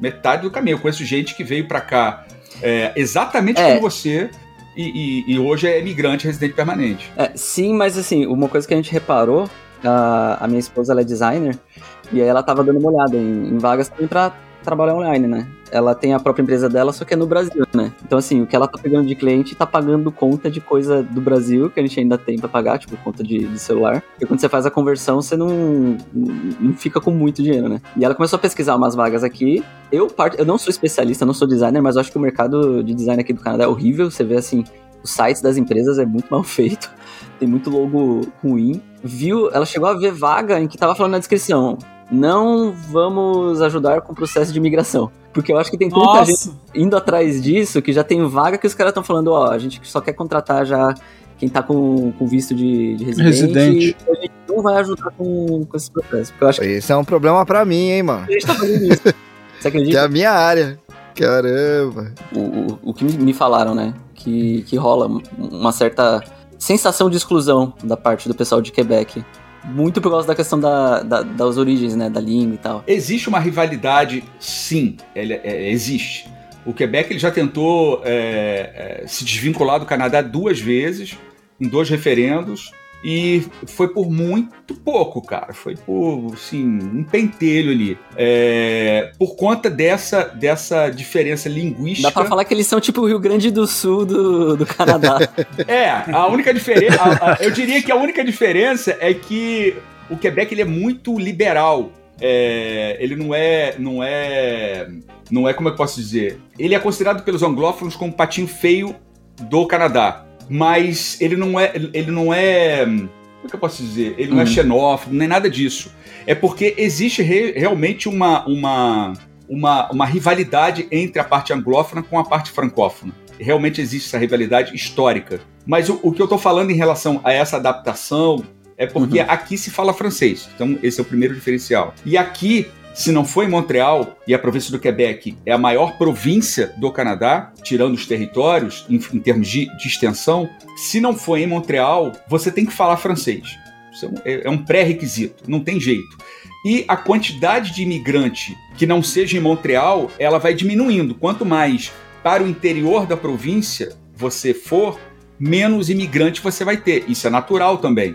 Então, você vai encontrar no McDonald's pessoas de outras nacionalidades? Sem dúvida. Mas não tão frequente como em Toronto e como em Montreal. Então, isso pode, de alguma maneira, é, assustar quem está vindo. Mas é só a casca, entendeu? Porque eles são muito receptivos, eles são muito pacientes e eles são muito ah, acolhedores. Então, é, a, a pessoa que pensa em Toronto, que é multi, multicultural, e que aqui não é tanto, e que isso é um impeditivo, não é um impeditivo, entendeu? Venha para cá, quem quiser vir para cá experimentar a imigração francófona venha, porque vale a pena mesmo que você vá mais para o interior, entendeu? É, acho que era só isso que eu queria falar. É. E não tem É porque eu, escolher. no começo, muitas vezes eu falava, não, porque o Canadá, ah, o Canadá, e aí eu comecei, eu comecei a pensar assim, não, na verdade, é, o que eu tô falando é de Toronto. É, na verdade, daí eu comecei, a- eu comecei a especificar, tipo, ah, no Canadá, Ah, justo. em Toronto e tal, porque eu comecei a perceber que, não, beleza, Toronto tem as suas particularidades. Toronto, que é esse lugar mais. É, é a maior cidade do, do Canadá, né? Seria como se fosse a São Paulo, né? Do, do, do Canadá é, é Toronto. Mas mesmo assim também é uma e coisa não que. é eu- a capital, né, de- do Canadá, né? A gente é igual. é, a capital do Canadá é Ottawa. Qual é a capital Não é. do Canadá? É Ottawa. Que fica na mesma província de Ontário, que é Não? a província de, de Toronto. Não, não é Toronto, é Ottawa. É? Ah, justo. Que isso é outra coisa também que eu reparei bastante diferente, assim, porque é, no ano passado eu e a minha esposa a gente foi pra Nova York, que é aqui do lado, né? Dá pra sair de carro, de Toronto pra Nova York. E às vezes as, pessoas- as pessoas colocam no mesmo balaio, ah, São Paulo, Nova York, Tóquio. Aham. Cara, Toronto não dá pra comparar com essas cidades. Toronto não é. É a maior cidade do Canadá, é o, o centro ali, mas foi o que eu falei antes, tem pouca população no Canadá. Então você acaba não tendo o caos, a agitação dessas cidades grandes. Pra quem é de uma dessas capitais, tipo eu, eu que sou de São Paulo, pra mim Toronto tem uma pegada de interior, cara. E é a maior cidade daqui, supostamente é, é a megalópole daqui, só que eu acho que não tem comparação com, com São Paulo, com, com Nova York, não, não é igual. E isso pra mim é uma coisa positiva, tá? Porque eu, eu gosto dessa, dessa pegada mais, mais calma, menos caótica. A, a minha esposa, ela também é de São Paulo e aqui no Japão é, ela se adaptou. Hoje, por exemplo, na- em Tóquio ou até mesmo em São Paulo, quando a gente volta, ela dá um, meio que uma crise nela, que é muito, muita lotação de gente assim, muito conturbado. Tudo é muito, né? Qualquer evento que você Não. vai, muita gente, é espera, é fila. Ó, mas eu vou te falar que eu sou de São Paulo, moro em Tóquio aqui no, no, no Japão. E, e trem lotado é uma merda foda, mano. não, tem, não tem como defender. É, trem lotado é uma merda. Horário de, de- de pico, cara. Puta que me pariu. Não tem como defender. É, a questão é que tem. você morando em outro país, você acaba adaptando o- as suas expectativas, né? Eu, quando eu cheguei, eu vi o pessoal reclamando de trânsito. Ah, não, porque É. ah, o trânsito de Toronto. E eu, e eu pensando, ah, os caras falando do trânsito de Toronto. Meu amigo. Uma das coisas que fez eu vir pro Canadá foi o trânsito, porque é, lá em São Paulo eu, eu trabalhava em Pinheiros e minha esposa, antes da gente casar, ela morava no Ipiranga. Era uma distância, assim, de coisa de acho que 15 quilômetros Uhum. entre o meu trabalho e a casa dela. De sexta-feira, eu chegava a demorar duas horas e meia pra chegar na casa que dela. porque Eu pariu. ficava preso no trânsito. Se eu fosse a pé, eu chegava mais rápido do que se eu fosse de carro. Então, aí é que tá, cara. E aí, Tóquio, assim. vamos falar um é. pouquinho de Tóquio nessa parte, porque tem trânsito pra caramba.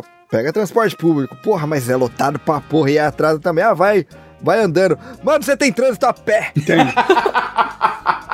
Mas aí, o que acontece?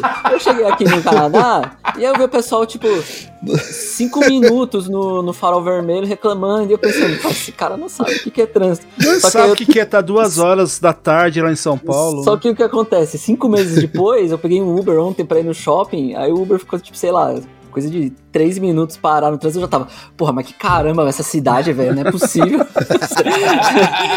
Você vai, você vai se adaptando, cara, é engraçado demais. É, isso aí. Mas, ô, ô Reni, Pode falar. eu te perguntar, você falou agora do metrô. É. Porra, mas no metrô, você pega o metrô que horas? De manhã, no final do dia? No pior horário possível, no horário de pico mesmo. De manhã, quando tá todo mundo indo trabalhar, que eu também tô indo. E, à noite, quando tá todo mundo voltando do trabalho, que eu também tô. E o desodorante? Tá vencido? Porque no, no Maluco, Brasil era comum isso. Cara, olha, eu vou te falar que de uns anos pra cá melhorou isso aqui, hein? Aham. Que mano do céu, de uns aninhos atrás aí, cara. E olha que pra, pra É. chegar aqui em cima é, é mais difícil, imagino pra vocês aí embaixo. mano, chega lacrimejava, mano. Que isso? Chega lacrimejava. Nossa É senhora, cara. Vixe Maria. O azedo, é isso? Mano, e o foda é que era, era, o problema era de, de sovaco, de bafo, de tudo, cara. Nossa senhora. Era complicado. O pessoal começou a se cuidar. Segundo as informações do Will, se fosse no Canadá, você não poderia nem reclamar. Tá, Então, Então, é que aqui. Pois é, né? Pode crer. É que aqui chegou uma tecnologia nova eles conheceram, eles conheceram, tipo, aqui no Japão chegou há pouco tempo, qual era o nome mesmo? Banho. Caralho, que escolar. E, Desodorante. e escova de dente. Escova de E escova dente. de dente. que porra maluca. Sério, e não é de tanto tempo assim atrás pra agora, não, cara. Mas melhorou, tipo, 250%. Ou é porque todo mundo tá de máscara agora, não sei. É que eu acho que eles começaram a sentir o, o cheiro do bafo, o cheiro do negócio, né? Falaram, tem que dar um. É, a máscara ajuda, né? Que a pessoa É, não, é, porra, começa a melhorou, sentir hein, o cara. próprio Melhorou pra bafo e fala, preciso fazer alguma coisa. Eu tinha dia que era difícil, cara. Tinha dia que É era, que era lá em Tóquio ardia, é, é- não é Covid, não é Covid. Pô, não, é, melhorou muito, melhorou muito, muito, tipo, muito, tá ligado? E uma, uma, uma dúvida aqui, assim, aqueles joguinhos que a gente faz, né? Mas o que, que vocês, se pudessem, levaria do Brasil aí pro Canadá e o contrário? O que, que vocês levariam do Canadá lá pro Brasil? Não em produtos, essas coisas, é mais em, em relação à, à população, principalmente. O que, que você, como brasileiro, Cultural, né? é, cultural. O que que vocês levariam do Brasil pro Canadá e do Canadá pro Brasil? Deixa, deixa eu perguntar uma parada aqui antes de alguém responder. É, tem, a gente tá escutando aqui, se falando, escutando, mas não tem ninguém fora escutando a gente, não. Tipo esposa, companheiro, companheiro, não. Dormir. Da minha parte aqui, ó, só a Mafalda tá dormindo ali, ó, mas ela não entende, tô de fone, tô tudo certinho. É, no meu caso, não é, não é, não é cachorro. Minha esposa tá aqui, mas ela também não entende, cara. Então tá de boa.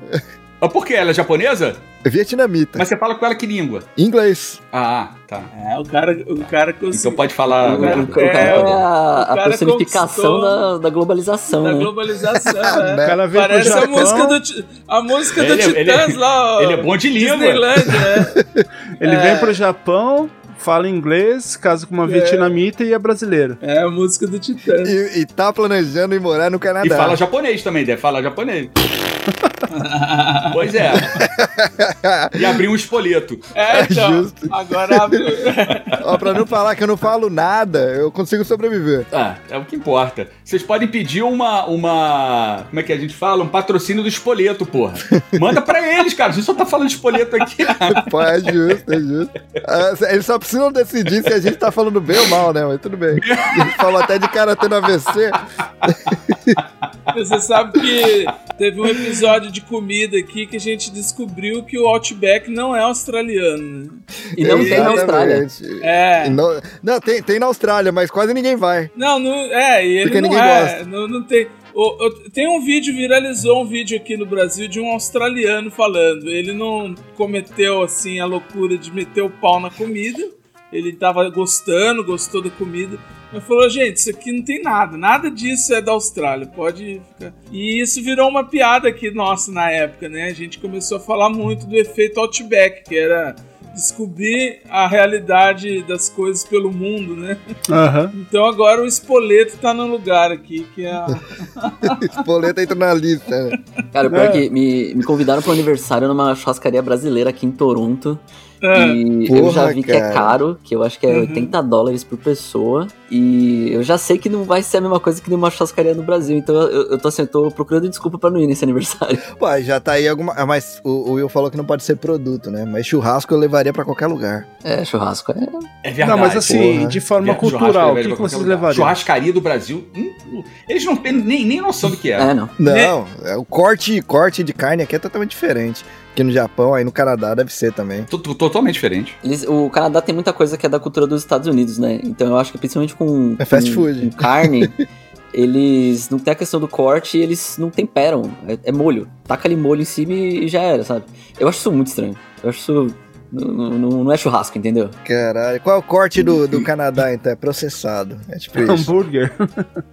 o corte de hambúrguer. É, americano faz é, churrasco de salsicha. É verdade, É, é, verdade, tem isso aí. O cachorro, que- o cachorro Faz. quente é outra coisa que é bizarro, porque o cachorro quente aqui é o pão e a salsicha. É, Acabou. é o tradicional. Aí a gente Se fala pro quiser, você pessoal, põe um cara, filetinho de mostarda pra ficar... É, eu falo, não, pô, no Brasil a gente coloca purê de batata, a gente coloca a batata palha em Não, cima, tem gente Brasil que é coloca... mais fácil perguntar o que não coloca, Tem, né? gente- tem gente que coloca ervilha. Cara, é muito bom porque as pessoas ficam, os canadenses, é, eles ficam horrorizados. Eles ficam assim, mas como é que você come com Mas tudo, tudo isso? isso tem uma mas, ó, explicação, mas essa gente. galera que me. Essa galera que me desculpe, os caras podem ter inventado cachorro quente nos Estados Unidos e tal, pão, salsicha, ketchup. Tem um monte de purista que defende isso. Não, cachorro quente bom pra caralho mesmo, é cachorro quente prensado do- da rua, mano. Prensado de duas salsichas salsicha de Nossa, 1,25 da cara, Barra É, nossa senhora, cara. Aquele lá que você come com, com dúvida se você vai chegar vivo em casa, mano. Tem que ter o efeito Esse é espoleto. Você põe batata palha, não põe. Põe ervilha, põe milho. Não, não quero. A É- minha resposta é, esse- sempre a mesma Põe pra isso tudo. daí. Tudo. Não, é, deixa eu contar pra vocês. Hoje eu tive uma, uma experiência. Hoje eu tive uma experiência, né? Que eu fui no. Que tem um restaurante brasileiro aqui, que é de um, uns amigos nossos aqui, né? É, inclusive o Renan já foi lá quando ainda era churrascaria, agora é só lanchonete e mercado, né? E chegou lá três japoneses pra experimentar comida brasileira. E aí entregaram o menu pra eles. Tinha lá é, a porção de feijoada, a porção de coxinha, o lanche, né? Aí a- eu vi que a japonesa e era uma japonesa e dois japoneses. Eles pediram um- uma porção de cada, porque estão acostumados com ir em restaurante aqui no Japão que você pede Ih, porção, rapaz. vem aquela porçãozinha pequena que dá pra você experimentar um pouquinho de tudo. Daqui a pouco chegou uma feijoada, um pratão de feijoada. O lanche era pro Andrei conhecer, é nível Samuca. Tá. Aqueles lanches É o enormes. famoso podrão aqui que o pessoal. Chegou aqueles lanches lá, assim, que eu vi a, a, a japonesa e eu acho que eles ficaram meio com, com vergonha, né? De deixar aquele montoeira de comida, né? Eles comeram, mas ela, ó, eu acho que ela saiu passando mal pra caramba. Que, e, e outra, Cara, tá Será? saindo até pelo nariz, mano. ela misturou, misturou Guaraná, né? É, Guaraná Antártica, feijoada, coxinha e esses lanches tudo. O supra-sumo do Brasil. Caralho, imagina a caganeira Faltou que um deu. brigadeiro no final só pra ficar bom. Pô, briga- você falou brigadeiro, isso é outra coisa que eu reparei diferente aqui no Canadá, cara. Nenhum É? doce é tão doce quanto os do Brasil, mas acho que talvez É. isso seja mais um problema nosso do que do, do, do resto É, do mundo. né? não, todos eles comem doce aqui e ficam Sim, mal, não sim. gostam. Eu só comecei a comer doce pra cá, mano. Que eu sempre achei doce lá no Brasil muito doce. Eu não curtia muito, não. Ah, mas doce tem que ser doce mesmo. Isso aí nem. Não, eu não curto muito, não. Sério mesmo. Juro pra você, cara. Eu achava muito doce. Aí eu nunca fui muito fã. Aqui eu comecei a consumir mais. Que você consegue comer mais por ser menos doce, tá ligado? É verdade, isso é verdade. É, pior que é. A minha esposa fez um, um pavê no, no ano novo, a gente levou pros meus amigos canadenses. Aham. O olho, assim, a pupila até dilatou, assim, ó. Começar a correr em volta na mesa, É, né, ficou- cara? Três morreram com diabetes. É, não, a energia, né? A energia foi lá em Mas, cima. mas eles curtiram, só que eu deixei bem claro, eu falei, gente, é doce brasileiro, doce brasileiro vai açúcar pra caralho, então É. já se prepara. E, e eles gostaram, não sei se passaram mal, mas eles gostaram. É, aqui a gente levou também. A gente levou no final de ano. A gente levou, fez brigadeiro e levou pro, pros japas lá, né? A maioria curtiu, né? Mas a gente deixou claro. Eu falei assim, ó. A régua japonesa de doce é aqui. A brasileira é aqui. Eu reduzi, então tá aqui, né? Daí eles, nossa, curtiram, mas Ó, falaram que é japonês doce. é muito polido, né, E cara? outra, a, a mão do Will, ele deixou na altura da cabeça dele. O que significa muita coisa. Ah, muita, muita bom. É, aqui tá uma onda de brisadeiro. O Will levou O um japonês é brisadeiro polido, lá cara. pros japoneses. Só faltava, né? Ficaram, ficaram numa relax lá. É. Não, brasileiro realmente é um povo que tem que ser estudado. Então, só, só pra gente finalizar, então, é, o que que você, o que que vocês levariam do, do Brasil pro Canadá e do Canadá pro Brasil, assim, culturalmente falando, né? Cara, eu, eu acho que assim, é. Aquilo que eu, que eu já comentei antes, eu acho que dava pra fazer uma troca assim do, do canadense ter um pouco mais de malemolência e do brasileiro ser um pouco mais gente boa, ser um pouco menos sacana, sabe?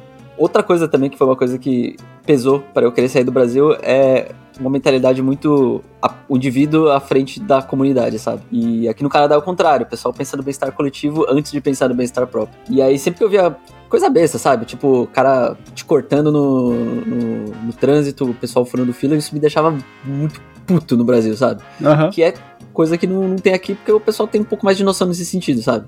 Então eu acho- que você dá- daria pra fazer essa troca, assim, tipo, ah, tem um pouco mais de malemolência, o outro lado seja um pouco menos sacana. Pense um pouco mais no- nos outros, um pouco coletivo. menos em você mesmo. sabe? Resposta bem Miss Universo essa, né? É. A paz mundial virá. A paz mundial virá. É, cara, no meu caso, primeiro que sim, eu traria comida brasileira. Ponto. Puta, a minha esposa, ela Mais sente nada. muita saudade de fandangos.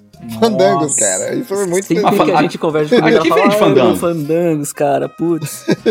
Aqui vende uma para... aqui em Quebec vende uma paradinha igualzinha a Fandangos, cara. E é, inclusive é cancerígeno, igualzinho. Cara, aqui em Toronto eu não achei ainda. é, mas aqui não vende, é, vende no, eu acho que em Toronto deve ter Dolarama. Tem, tem, tem. Então, no Dolarama vende um tipo um genérico de Cara, eu nunca vi. Pelo menos vendia. Até o formato? Até o formato. Cara, esse eu nunca vi. Vou, vou dar uma procurada. Cara, Até o agora formato. assim, ó, o Fandangos Vermelho eu ainda entendo, cara. Que ele tem lá, ó, segundo a, a bula do remédio lá, é sabor presunto, né? exemplo. É esse Agora aquele, agora aquele Fandangos amarelo não faz o menor sentido pra mim. Aqui ele tem gosto de nada, é um isopor, é só câncer, igual o Fábio falou. Então, eu prefiro mil vezes aquele vermelhinho do Doritos que fica no dedo do que esse Fandangos aí. Se é pra morrer de câncer, vamos morrer com gosto, né? Sentindo prazer.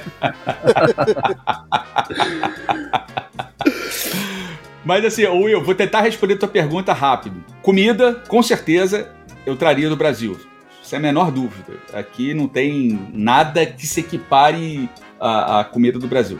Uma coisa que eu levaria daqui pra lá, cara, aí eu tô igual o Ricardo, cara. Um pouco de. Um pouco, não, muito de civilidade. É, falta civilidade. Mas eu acho que tem uma, tem, é uma série de Uhum. fatores, né? Questão de educação e tal. É, eu não costumo fazer muito essas comparações porque são muito. buraco é mais embaixo, né? buraco é mais embaixo. É bem mais embaixo. Então, é, é, são, são situações histórico-culturais muito diferentes. Mas o, o, o É, estereótipo canadense, cara, é muito verdade. De coisa de, tipo, os caras falam desculpa o tempo todo. Cara, é bizarro, é bizarro. Você vai no, mer você vai no É mercado, você, você sai de lá, você ouve uns 30 sorry antes de você sair de lá. Porque, às vezes, você, só de olhar pra pessoa, a pessoa já fala sorry. Tipo, cara, eu, eu, eu não fiz nada. Eu, eu, tipo, eu, eu tô É, com o corpo na sua direção. Eu não entrei, você não entrou no meu caminho, eu não entrei no seu. E a pessoa fala, sorry. E Não, que mas isso, isso- passa, porque eu tô fazendo isso também. Isso você, isso você aprende com a maior personalidade canadense do mundo, Justin Bieber, que fez uma canção com esse nome. Então, Verdade. verdade. Pois é. Agora, agora, Ricardo, pergunta. Aí em Toronto, é, as pessoas se cumprimentam na rua? Sim, só canadense. É, estrangeiro estrangeiro assim? não, não costuma fazer isso, mas às vezes a gente tá indo na rua e o cara fala, ah, tipo, só hoje, né? E aí o cara Sério? fala com o sotaque canadense, fala, ah, canadense. do É. nada, sem conhecer, É. você Ah. fala. Ah, é, o que eu- é o que eu falei, cara, pra quem é de uma cidade grande, tipo São Paulo, você chega em Toronto, parece interior. Assim, se você vai no centrão lá, mano, cada um tá fazendo sua coisa e tal. Mas bairro assim, acontece. Os canadenses. Então, então, beleza. Eu pensei que fosse coisa só de Quebec, que é uma cidade Uhum. pequena. É, mas pelo jeito é, é em, em todo lugar. Porque aqui, cara, as pessoas se cumprimentam. Quando eu cheguei aqui, eu, eu sempre tive hábito de fazer isso no Brasil e as pessoas me criticavam. Uhum. Pô, Fábio, você tá agradecendo o motorista de ônibus? É, é a função dele. Eu falei, porra, foda-se. Eu vou falar obrigado, cara. Faz parte de mim falar. Então aqui não, não estranhei Uhum. tanto. Mas é, é comum você passar e, e a pessoa te cumprimentar com a cabeça, falar bom dia. Nunca te viu na vida, é muito Sim, comum, sim. cara. Nossa, Muito ô, ô, ô Reni, então imagina então o Cortex que ia dar, o Vortex aí, sei lá o nome, que ia dar a, mi- Cortex é foda. é, então, a, a mistura do, do canadense com o japonês, que um pede desculpa, o outro fica cumprimentando, agradecendo até, até você ir embora. Imagina o, o loop infinito que ia É, dar isso. depende, né? Aqui, aqui em Tóquio é o meme daquele velhinho lá, que o cara chega, bom dia, cara, vai tomar no cu. Aqui, aqui é nessa pegada aqui, cara. Pô, a- rapaz, aqui eu tive, um- tive uma situação engraçada. Eu tava. Eu fui fazer alguma coisa, aí, beleza. Quando eu cheguei, eu, eu moro numa vila de casas. Aí tinha um caminhão, cara. Ele fechou a- a- o meio da vila assim pra, faz, pra descarregar é, alguma coisa. Aí, cara, eu fiquei parado.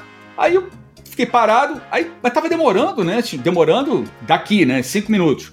Aí eu falei, não, eu quero passar, cara. Aí o cara falou. Aí o cara fez assim pra mim, né? Tipo assim, foda-se, porra. Caralho. Rapaz, aí, pô, baixou O o, Rio de Janeiro, né? Ah. Desci do carro, aí comecei a, a, a- Porra, passou o caralho, porra. Eu quero passar assim que isso aqui não é seu, não, porra. Aí o cara começou a bater boca comigo. Pra, pra finalizar a história, a gente se abraçou depois. Só faltou trocar telefone e, e- e- e pedir namoro. Porque os dois ficaram se sentindo tão mal daquela situação desagradável. Falei, puta, que fosse no Brasil, dava uma voadora logo, dava uma, uma giratória assim, cara. Dá um.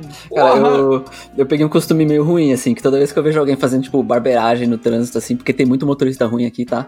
Eu falo, ó o brasileiro aí, ó o brasileiro. Ah, sobrou pra nós aí. né? Sobrou.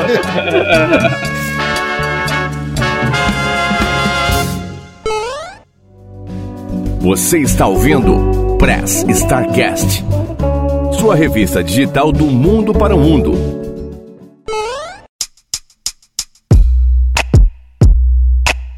Bom, com essa aí a gente vai finalizando aqui. Não dizendo porra nenhuma, foda-se o caralho. Aqui Não, já é, só um detalhe, é isso que eu ia falar. Aí aqui já é uma- eles quase uma no- da manhã, a gente trabalha estão no- segunda-feira. Foda-se vocês também, porra. Eles estão no futuro lá, já estão na segunda-feira, e segunda-feira é, um É, dia cara, triste. só, né? só pra falar pra vocês que o futuro é uma merda. Futuro, no futuro o pessoal usa fax e flop disk. Cara, mas, ô, Foda, é, foda. aqui no Canadá o pessoal usa fax também, tá? Só pra te avisar. É, você Também. contou, cara, você contou. Você não vai fugir Pariu. disso, Eu, Renan. eu acho que não é tanto quanto no Japão. Eu, eu vi na internet outro dia que, tipo, o Japão é o país que mais usa fax hoje em dia no mundo. Alguma coisa, uma, uma informação desse nível. Mas, tipo, farmácia, assim, eles costumam pedir pra você mandar receita médica por, por fax. Não, aqui, aqui ainda tem pra vender. Ainda tem pra vender nas Tanto na lojas. máquina quanto no figurado, porque é tanta merda que eles fazem que. Eu, eu adoro como É só no o, o mesmo. fala bem do Japão, cara. O cara você vê que tem uma paixão assim, intrínseca, cara. Olha, como brasileiro, representante do Brasil aqui nessa bagaça, e alguém que foi no máximo até Cidade do Leste comprar um videogame como viagem internacional, eu confesso que fico muito orgulhoso quando descubro a burocracia, que na Espanha no banco usam três vias, a rosa, a amarela e a branca, para poder abrir conta. Nossa. É, então, assim, é tudo bem. A gente aqui tá avançado porque tem muita fraude, precisa disso. Mas a vida do brasileiro tá um pouco mais é, confortável nesse sentido, tá? Cara, é uma, é uma coisa que Mas eu sempre podem falo. ficar onde vocês estão aí, não é pra voltar, não. Podem ficar por aí. Ô, Andrei, a gente usa a caderneta, mano. No banco a gente usa a caderneta, mano. Quando a gente conversa de intercâmbio, cara, é uma coisa que eu sempre falo, é muito questão de expectativa. Você não pode achar que existe um lugar que vai ser 100% melhor. Tem coisa boa no Brasil sim, cara. É, não, adianta você achar que, tipo... Porque daí, numa dessas, o maluco chega aí, nesse caso aí que você falou da Espanha e tem três vias pra fazer na mão, o cara vai, vai achar, nossa, que bosta que é esse país, sabe? Tipo, não, É. cara, tem que, você tem que nivelar a expectativa, cara. Tem coisa boa no Brasil sim. É só que a maioria não é tão boa quanto em outros países, mas não dá pra você achar que existe um, um lugar perfeito, sabe? Nem tudo é perfeito. Vai morar onde é menos, menos defeituoso, sabe? Tá ligado? Vai, Will, eu sei que você quer despachar a gente. Não, despachar não, eu tô. é, eu recebendo ameaças aqui. Não, Uma cara, eu tô com visita, falar mais eu tô com baixo. visita aqui, o cara tá só esperando pra gente sair e fazer um tour, tá ligado?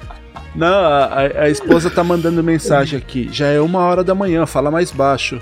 Não, tá certo, tá certo, tá certo. Mas então, ô Andrei, vou pedir para que você inicie também para nós o encerramento, deixando as suas considerações finais e tchau pra galera. Bom, gente, sempre um prazer estar aqui, né? Ainda batendo um papo aí sobre outras culturas, outras experiências. A gente sempre aprende bastante e vira assunto, né? Eu falo assim. O meu amigo, eu tenho um amigo que mora lá em Quebec, falei com o cara uma vez, mas eu conto assim para as pessoas. viu? É. Ele disse que lá não sei o que. Então, esse podcast para mim tem esse, esse enriquecimento cultural para eu contar a história. É, eu não vou esquecer hoje o podcast Lembrei, que é o meu podcast, pro- projeto pessoal, tá de recesso. Estamos num hiato, terminamos a segunda temporada agora no, no final do ano e provavelmente voltaremos aí ao longo de 2023. Mas para quem quiser, tem duas temporadas lá, 50 episódios. é, de uma conversa descontraída falando de memórias afetivas Ouvi, vou ouvir. o Ricardo e o Fábio estão convidados para a terceira temporada. A gente pedir aí ou uma mensagem ou uma participação. Então, podcast Lembrei tem. Mas só se entrar pelo site, que lá tem todas as redes sociais. Qual- qual- fala aí, qual é, qual é o site? www.podcastlembrei tudo junto.com.br Olha, olha que eu- gancho que quando o cara é profissional. Você vê que o né? cara, o, o cara entrega a idade quando ele fala www. Porque assim, já faz uns, faz uns anos aí que você não precisa mais, tá ligado? Andrei, Andrei, segunda gafe hoje, hein, cara? É, o, é um podcast de memórias afetivas, gente. É um Então podcast de, tio, de tiozão, entendeu? Tem tudo a ver. E eu falo www todo episódio quando eu vou dar o site. Eu não, não sabia dessa. Vou ter que mudar pra, pra terceira temporada. aí. E olha como são as coisas, ô, ô Reni. Ah, quando ele lembra do, de falar do podcast, é, é quando tá, tá em hiato, né? Ele tá parado. Pô, cara, eu curto. Cara, sério, eu, eu curto muito esse tema, velho. Eu, eu, eu sou de 90, né? E inclusive eu tô numa vibe muito nostálgica, assim, pequenos 90. Eu comecei a ver Seinfeld no, Aham. no final do ano passado, porque, tipo, pô, anos 90. Eu sou nostálgico pra caramba, velho. É, É, então. Curti, curti. Pode, pode me É. falar que eu participo, cara.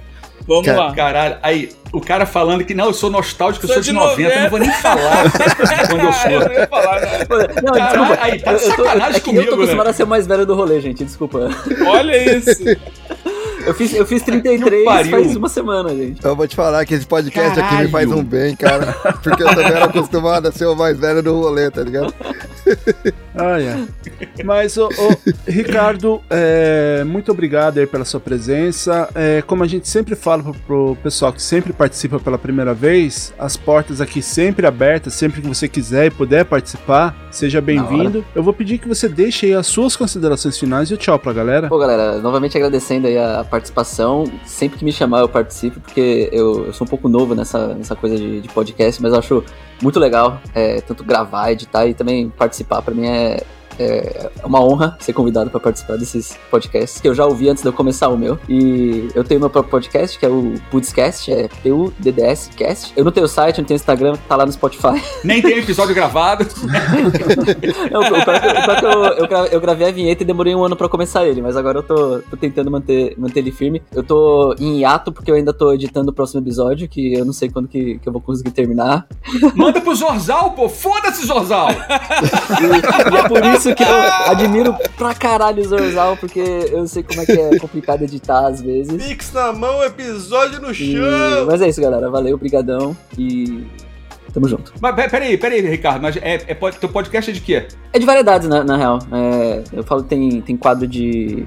que fala de anime, tem quadro que fala da viagem, da vida aqui pro Canadá, né? Na verdade é o que mais tem episódio. Eu gravo com a minha esposa. A gente conta as nossas aventuras aqui, nossos perrengues, principalmente, né? Porque é isso que dá, que dá audiência. E também tem quadro que eu falo com amigos espalhados pelo mundo. O primeiro deles foi com o Reni, inclusive, falando do Japão. Começou Até que, ele mal. não me- até que ele não meteu tanto pau no Japão nesse, nessa conversa. Começou meio mal. Não, tem lado bom, tem lado bom, tem lado bom. E também Japão tem lado um bom. quadro de, de música que eu falo sobre estilos musicais. Dos anos 90, né? De tudo. de tudo. Caralho, que desgraça. Tô me sentindo um avô aqui. Então, Fábio, já que você é, é- é o ancião do. É o quê, porra? É o quê? Como, como que é que você disse, Reni? Que liberdade é. Não, intimidade é uma Intimidade. bosta. Intimidade é uma merda. Intimidade é uma merda. Mas então, Fábio, você aí que é, é o padrinho do projeto que ainda não eclodiu ainda, né? Que é o Imigrantes Virtuais, vocês é o padrinho. Eu vou pedir que você deixe aí as suas considerações finais e tchau pra galera. E não esqueci, como é a primeira vez sua aqui no, no Press Start também, sempre que você quiser e puder participar, seja bem-vindo que a- você já tem a chave de casa. Então você já é da, da família praticamente, né? Eu vou pedir que você deixe aí então as suas considerações finais e o tchau pra galera. Beleza. Agora, você achei engraçado, você falou, não, porque no, no Eclodiu eu me senti uma galinha aqui agora também, né? Aqui eu pariu. Cara, é show de bola o convite. Pô, adoro participar de, de, de podcast, desde que eu não edite, foda-se, Zorzal. Então, porra, é muito legal, porque a gente troca ideia. Aí eu tô igual o Andrei, né? Eu conheço a pessoa no podcast, já virou amigo, entendeu? Eu acho que tem essa característica também de imigrante, né? Você fica tão afastado da sua cultura que quando você troca uma ideia com um brasileiro que, que tá em outro lugar, você se sente muito íntimo dele, né?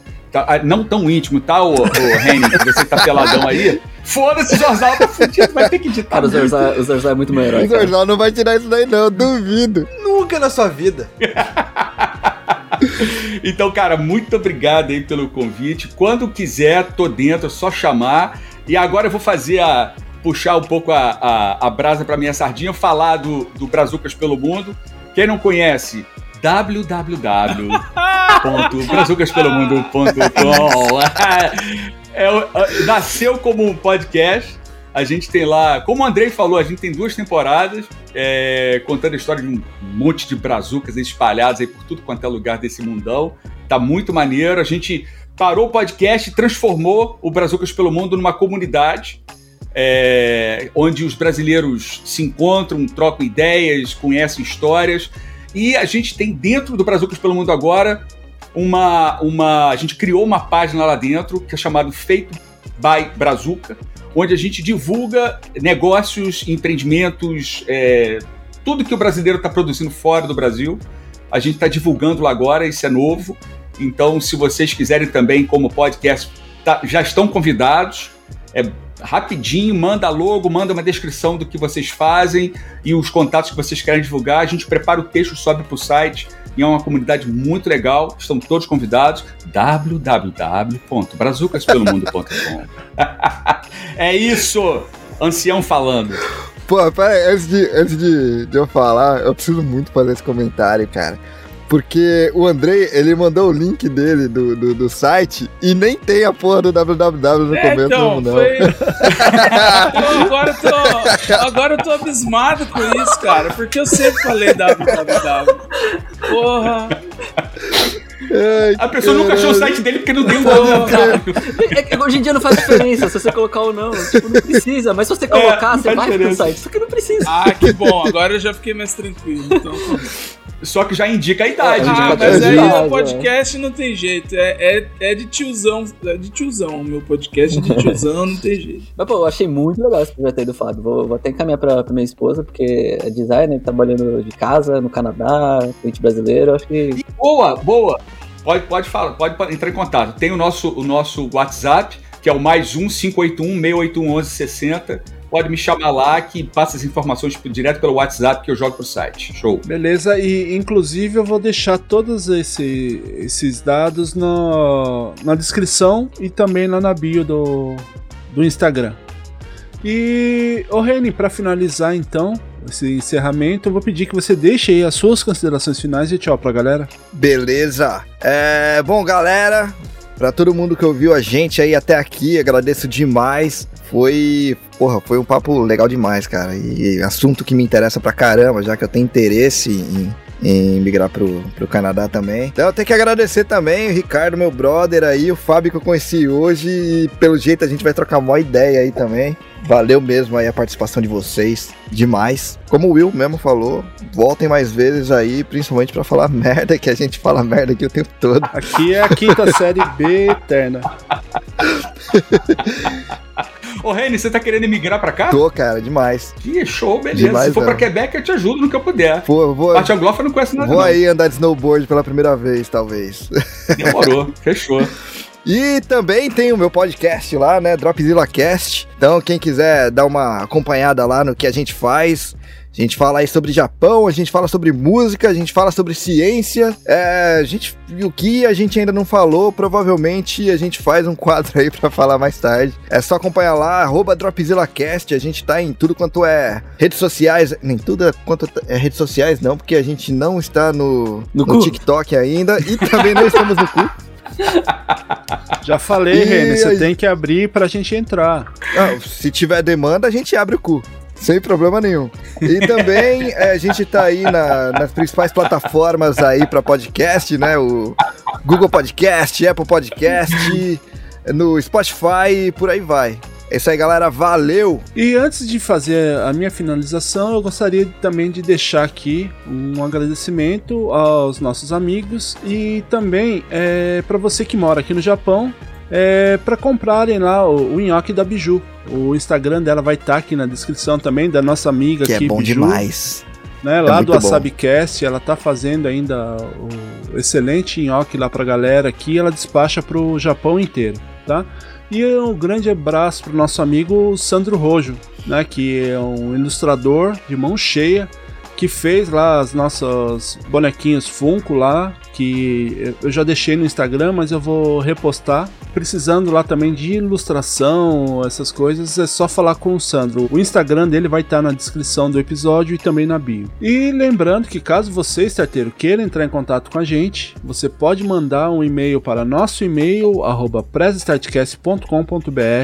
ou através das nossas redes sociais tanto no Face, no Insta, no YouTube e também no Cu, arroba Oficial. Como é, eu falei agora, né, é, você pode ouvir e também assistir alguns episódios lá no YouTube.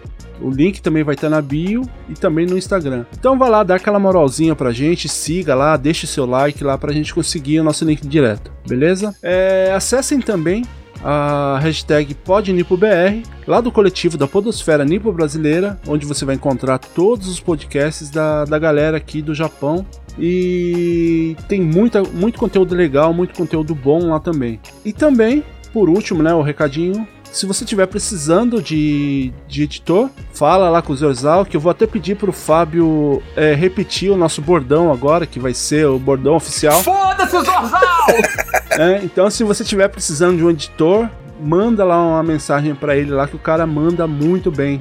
Na, na edição. E também agora aí, né, pelo papo que a gente teve hoje, você vê aí que tanto faz se é Japão, se é Canadá, se é Brasil, Portugal ou qualquer outro país. Vai ser a sua adaptação, não, não vai ser o que as pessoas falarem, né? Então, vá lá, pesquise e meta a cara lá e, e vá que a experiência é uma experiência muito boa mesmo. Eu vou deixando aqui meu muito obrigado para você que ouviu até aqui. Bom dia, boa tarde, boa noite e tchau. Até o próximo programa.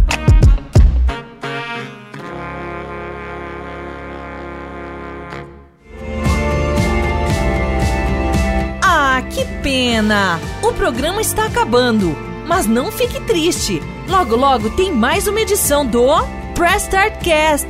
Siga nossas redes sociais, arroba Press Start Cast Oficial no Instagram e Facebook.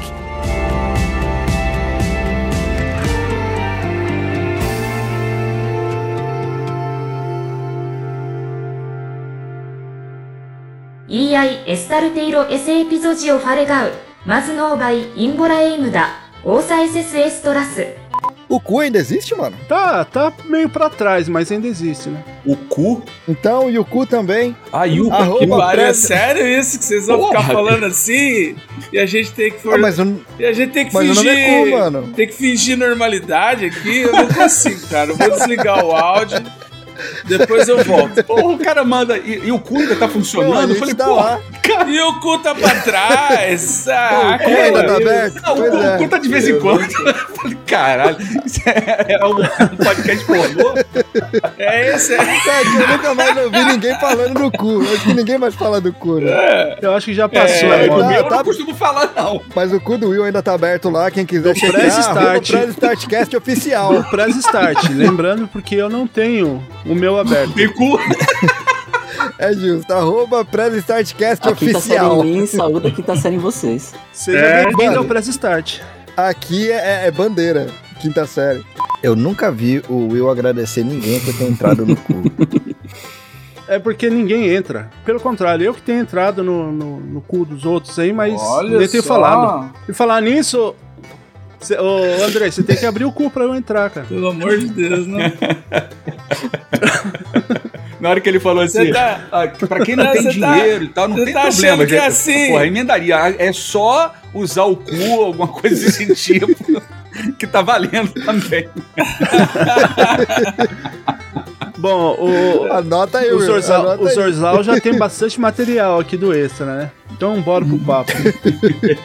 Arrumei uma.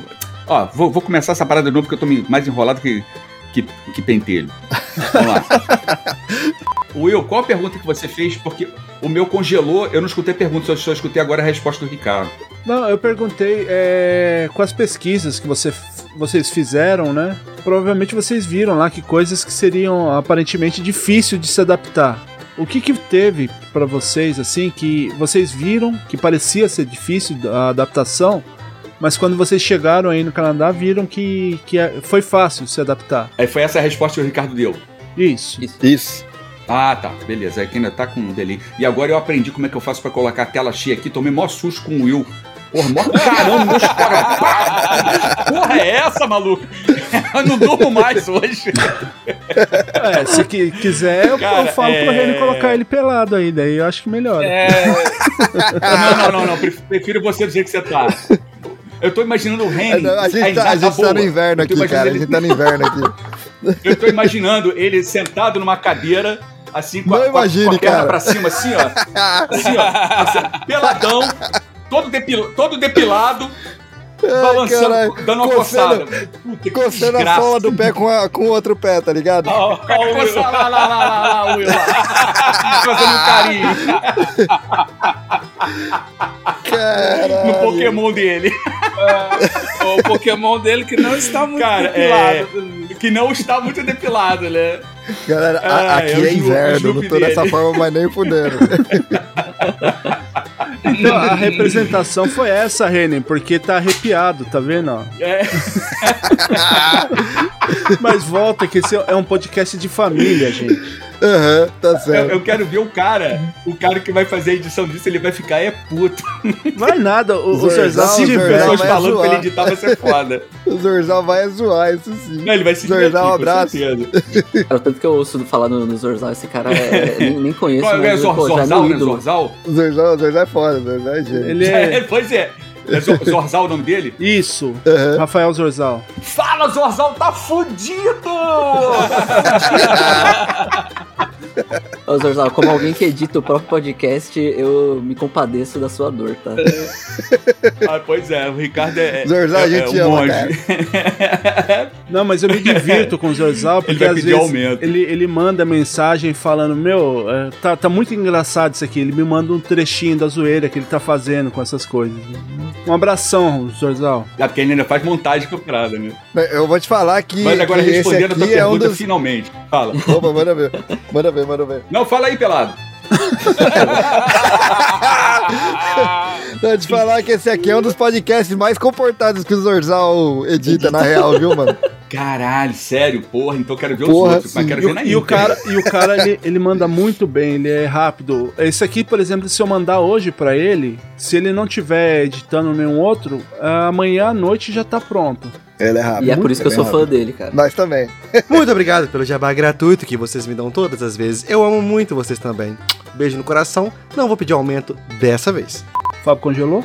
Travou de novo? Eu só entendi caralho. É, eu, eu acho que ele tá um pouco irritado. Tem isso, porque eu já tô no- na, na fase do Alzheimer, porra. Já esqueci a caralho Quando- toda. O eu A- A perguntou memória recente o tá que que me surpreendeu, não foi isso, eu? Eu prefiro a outra versão que fala. Não interessa se é Japão, se é Canadá, se é Estados Unidos, o que for. Churrasco bom mesmo é o do Brasil, né? Ou isso, pode ficar. Essa, essa finalização ficou melhor, Zorzal. Um abraço. e vai, Fábio. Foda-se, Zorzal. Eu defendo o Zorzal, eu sou Team Zorzal, eu defendo ele, cara. Também, não, eu também defendo. Também sou, Defendo. sou Porque, mano, verdade, eu tô, é eu tô faz duas semanas editando um episódio de podcast que tava o Renan e mais um outro amigo meu, ou seja, tem três pessoas falando ao mesmo tempo e tá foda, tá foda. Tá foda. E são Não, é pessoas foda. que falam pra caralho. Eles são pessoas que É, falam ele pra caralho errado, pra fazer escolheu errado É. pra fazer. E aí a minha esposa também tava, só que ela tava falando junto comigo, então a gente tá na mesma track de áudio e isso aí só facilita. Um abraço, Zorzal, e tchau.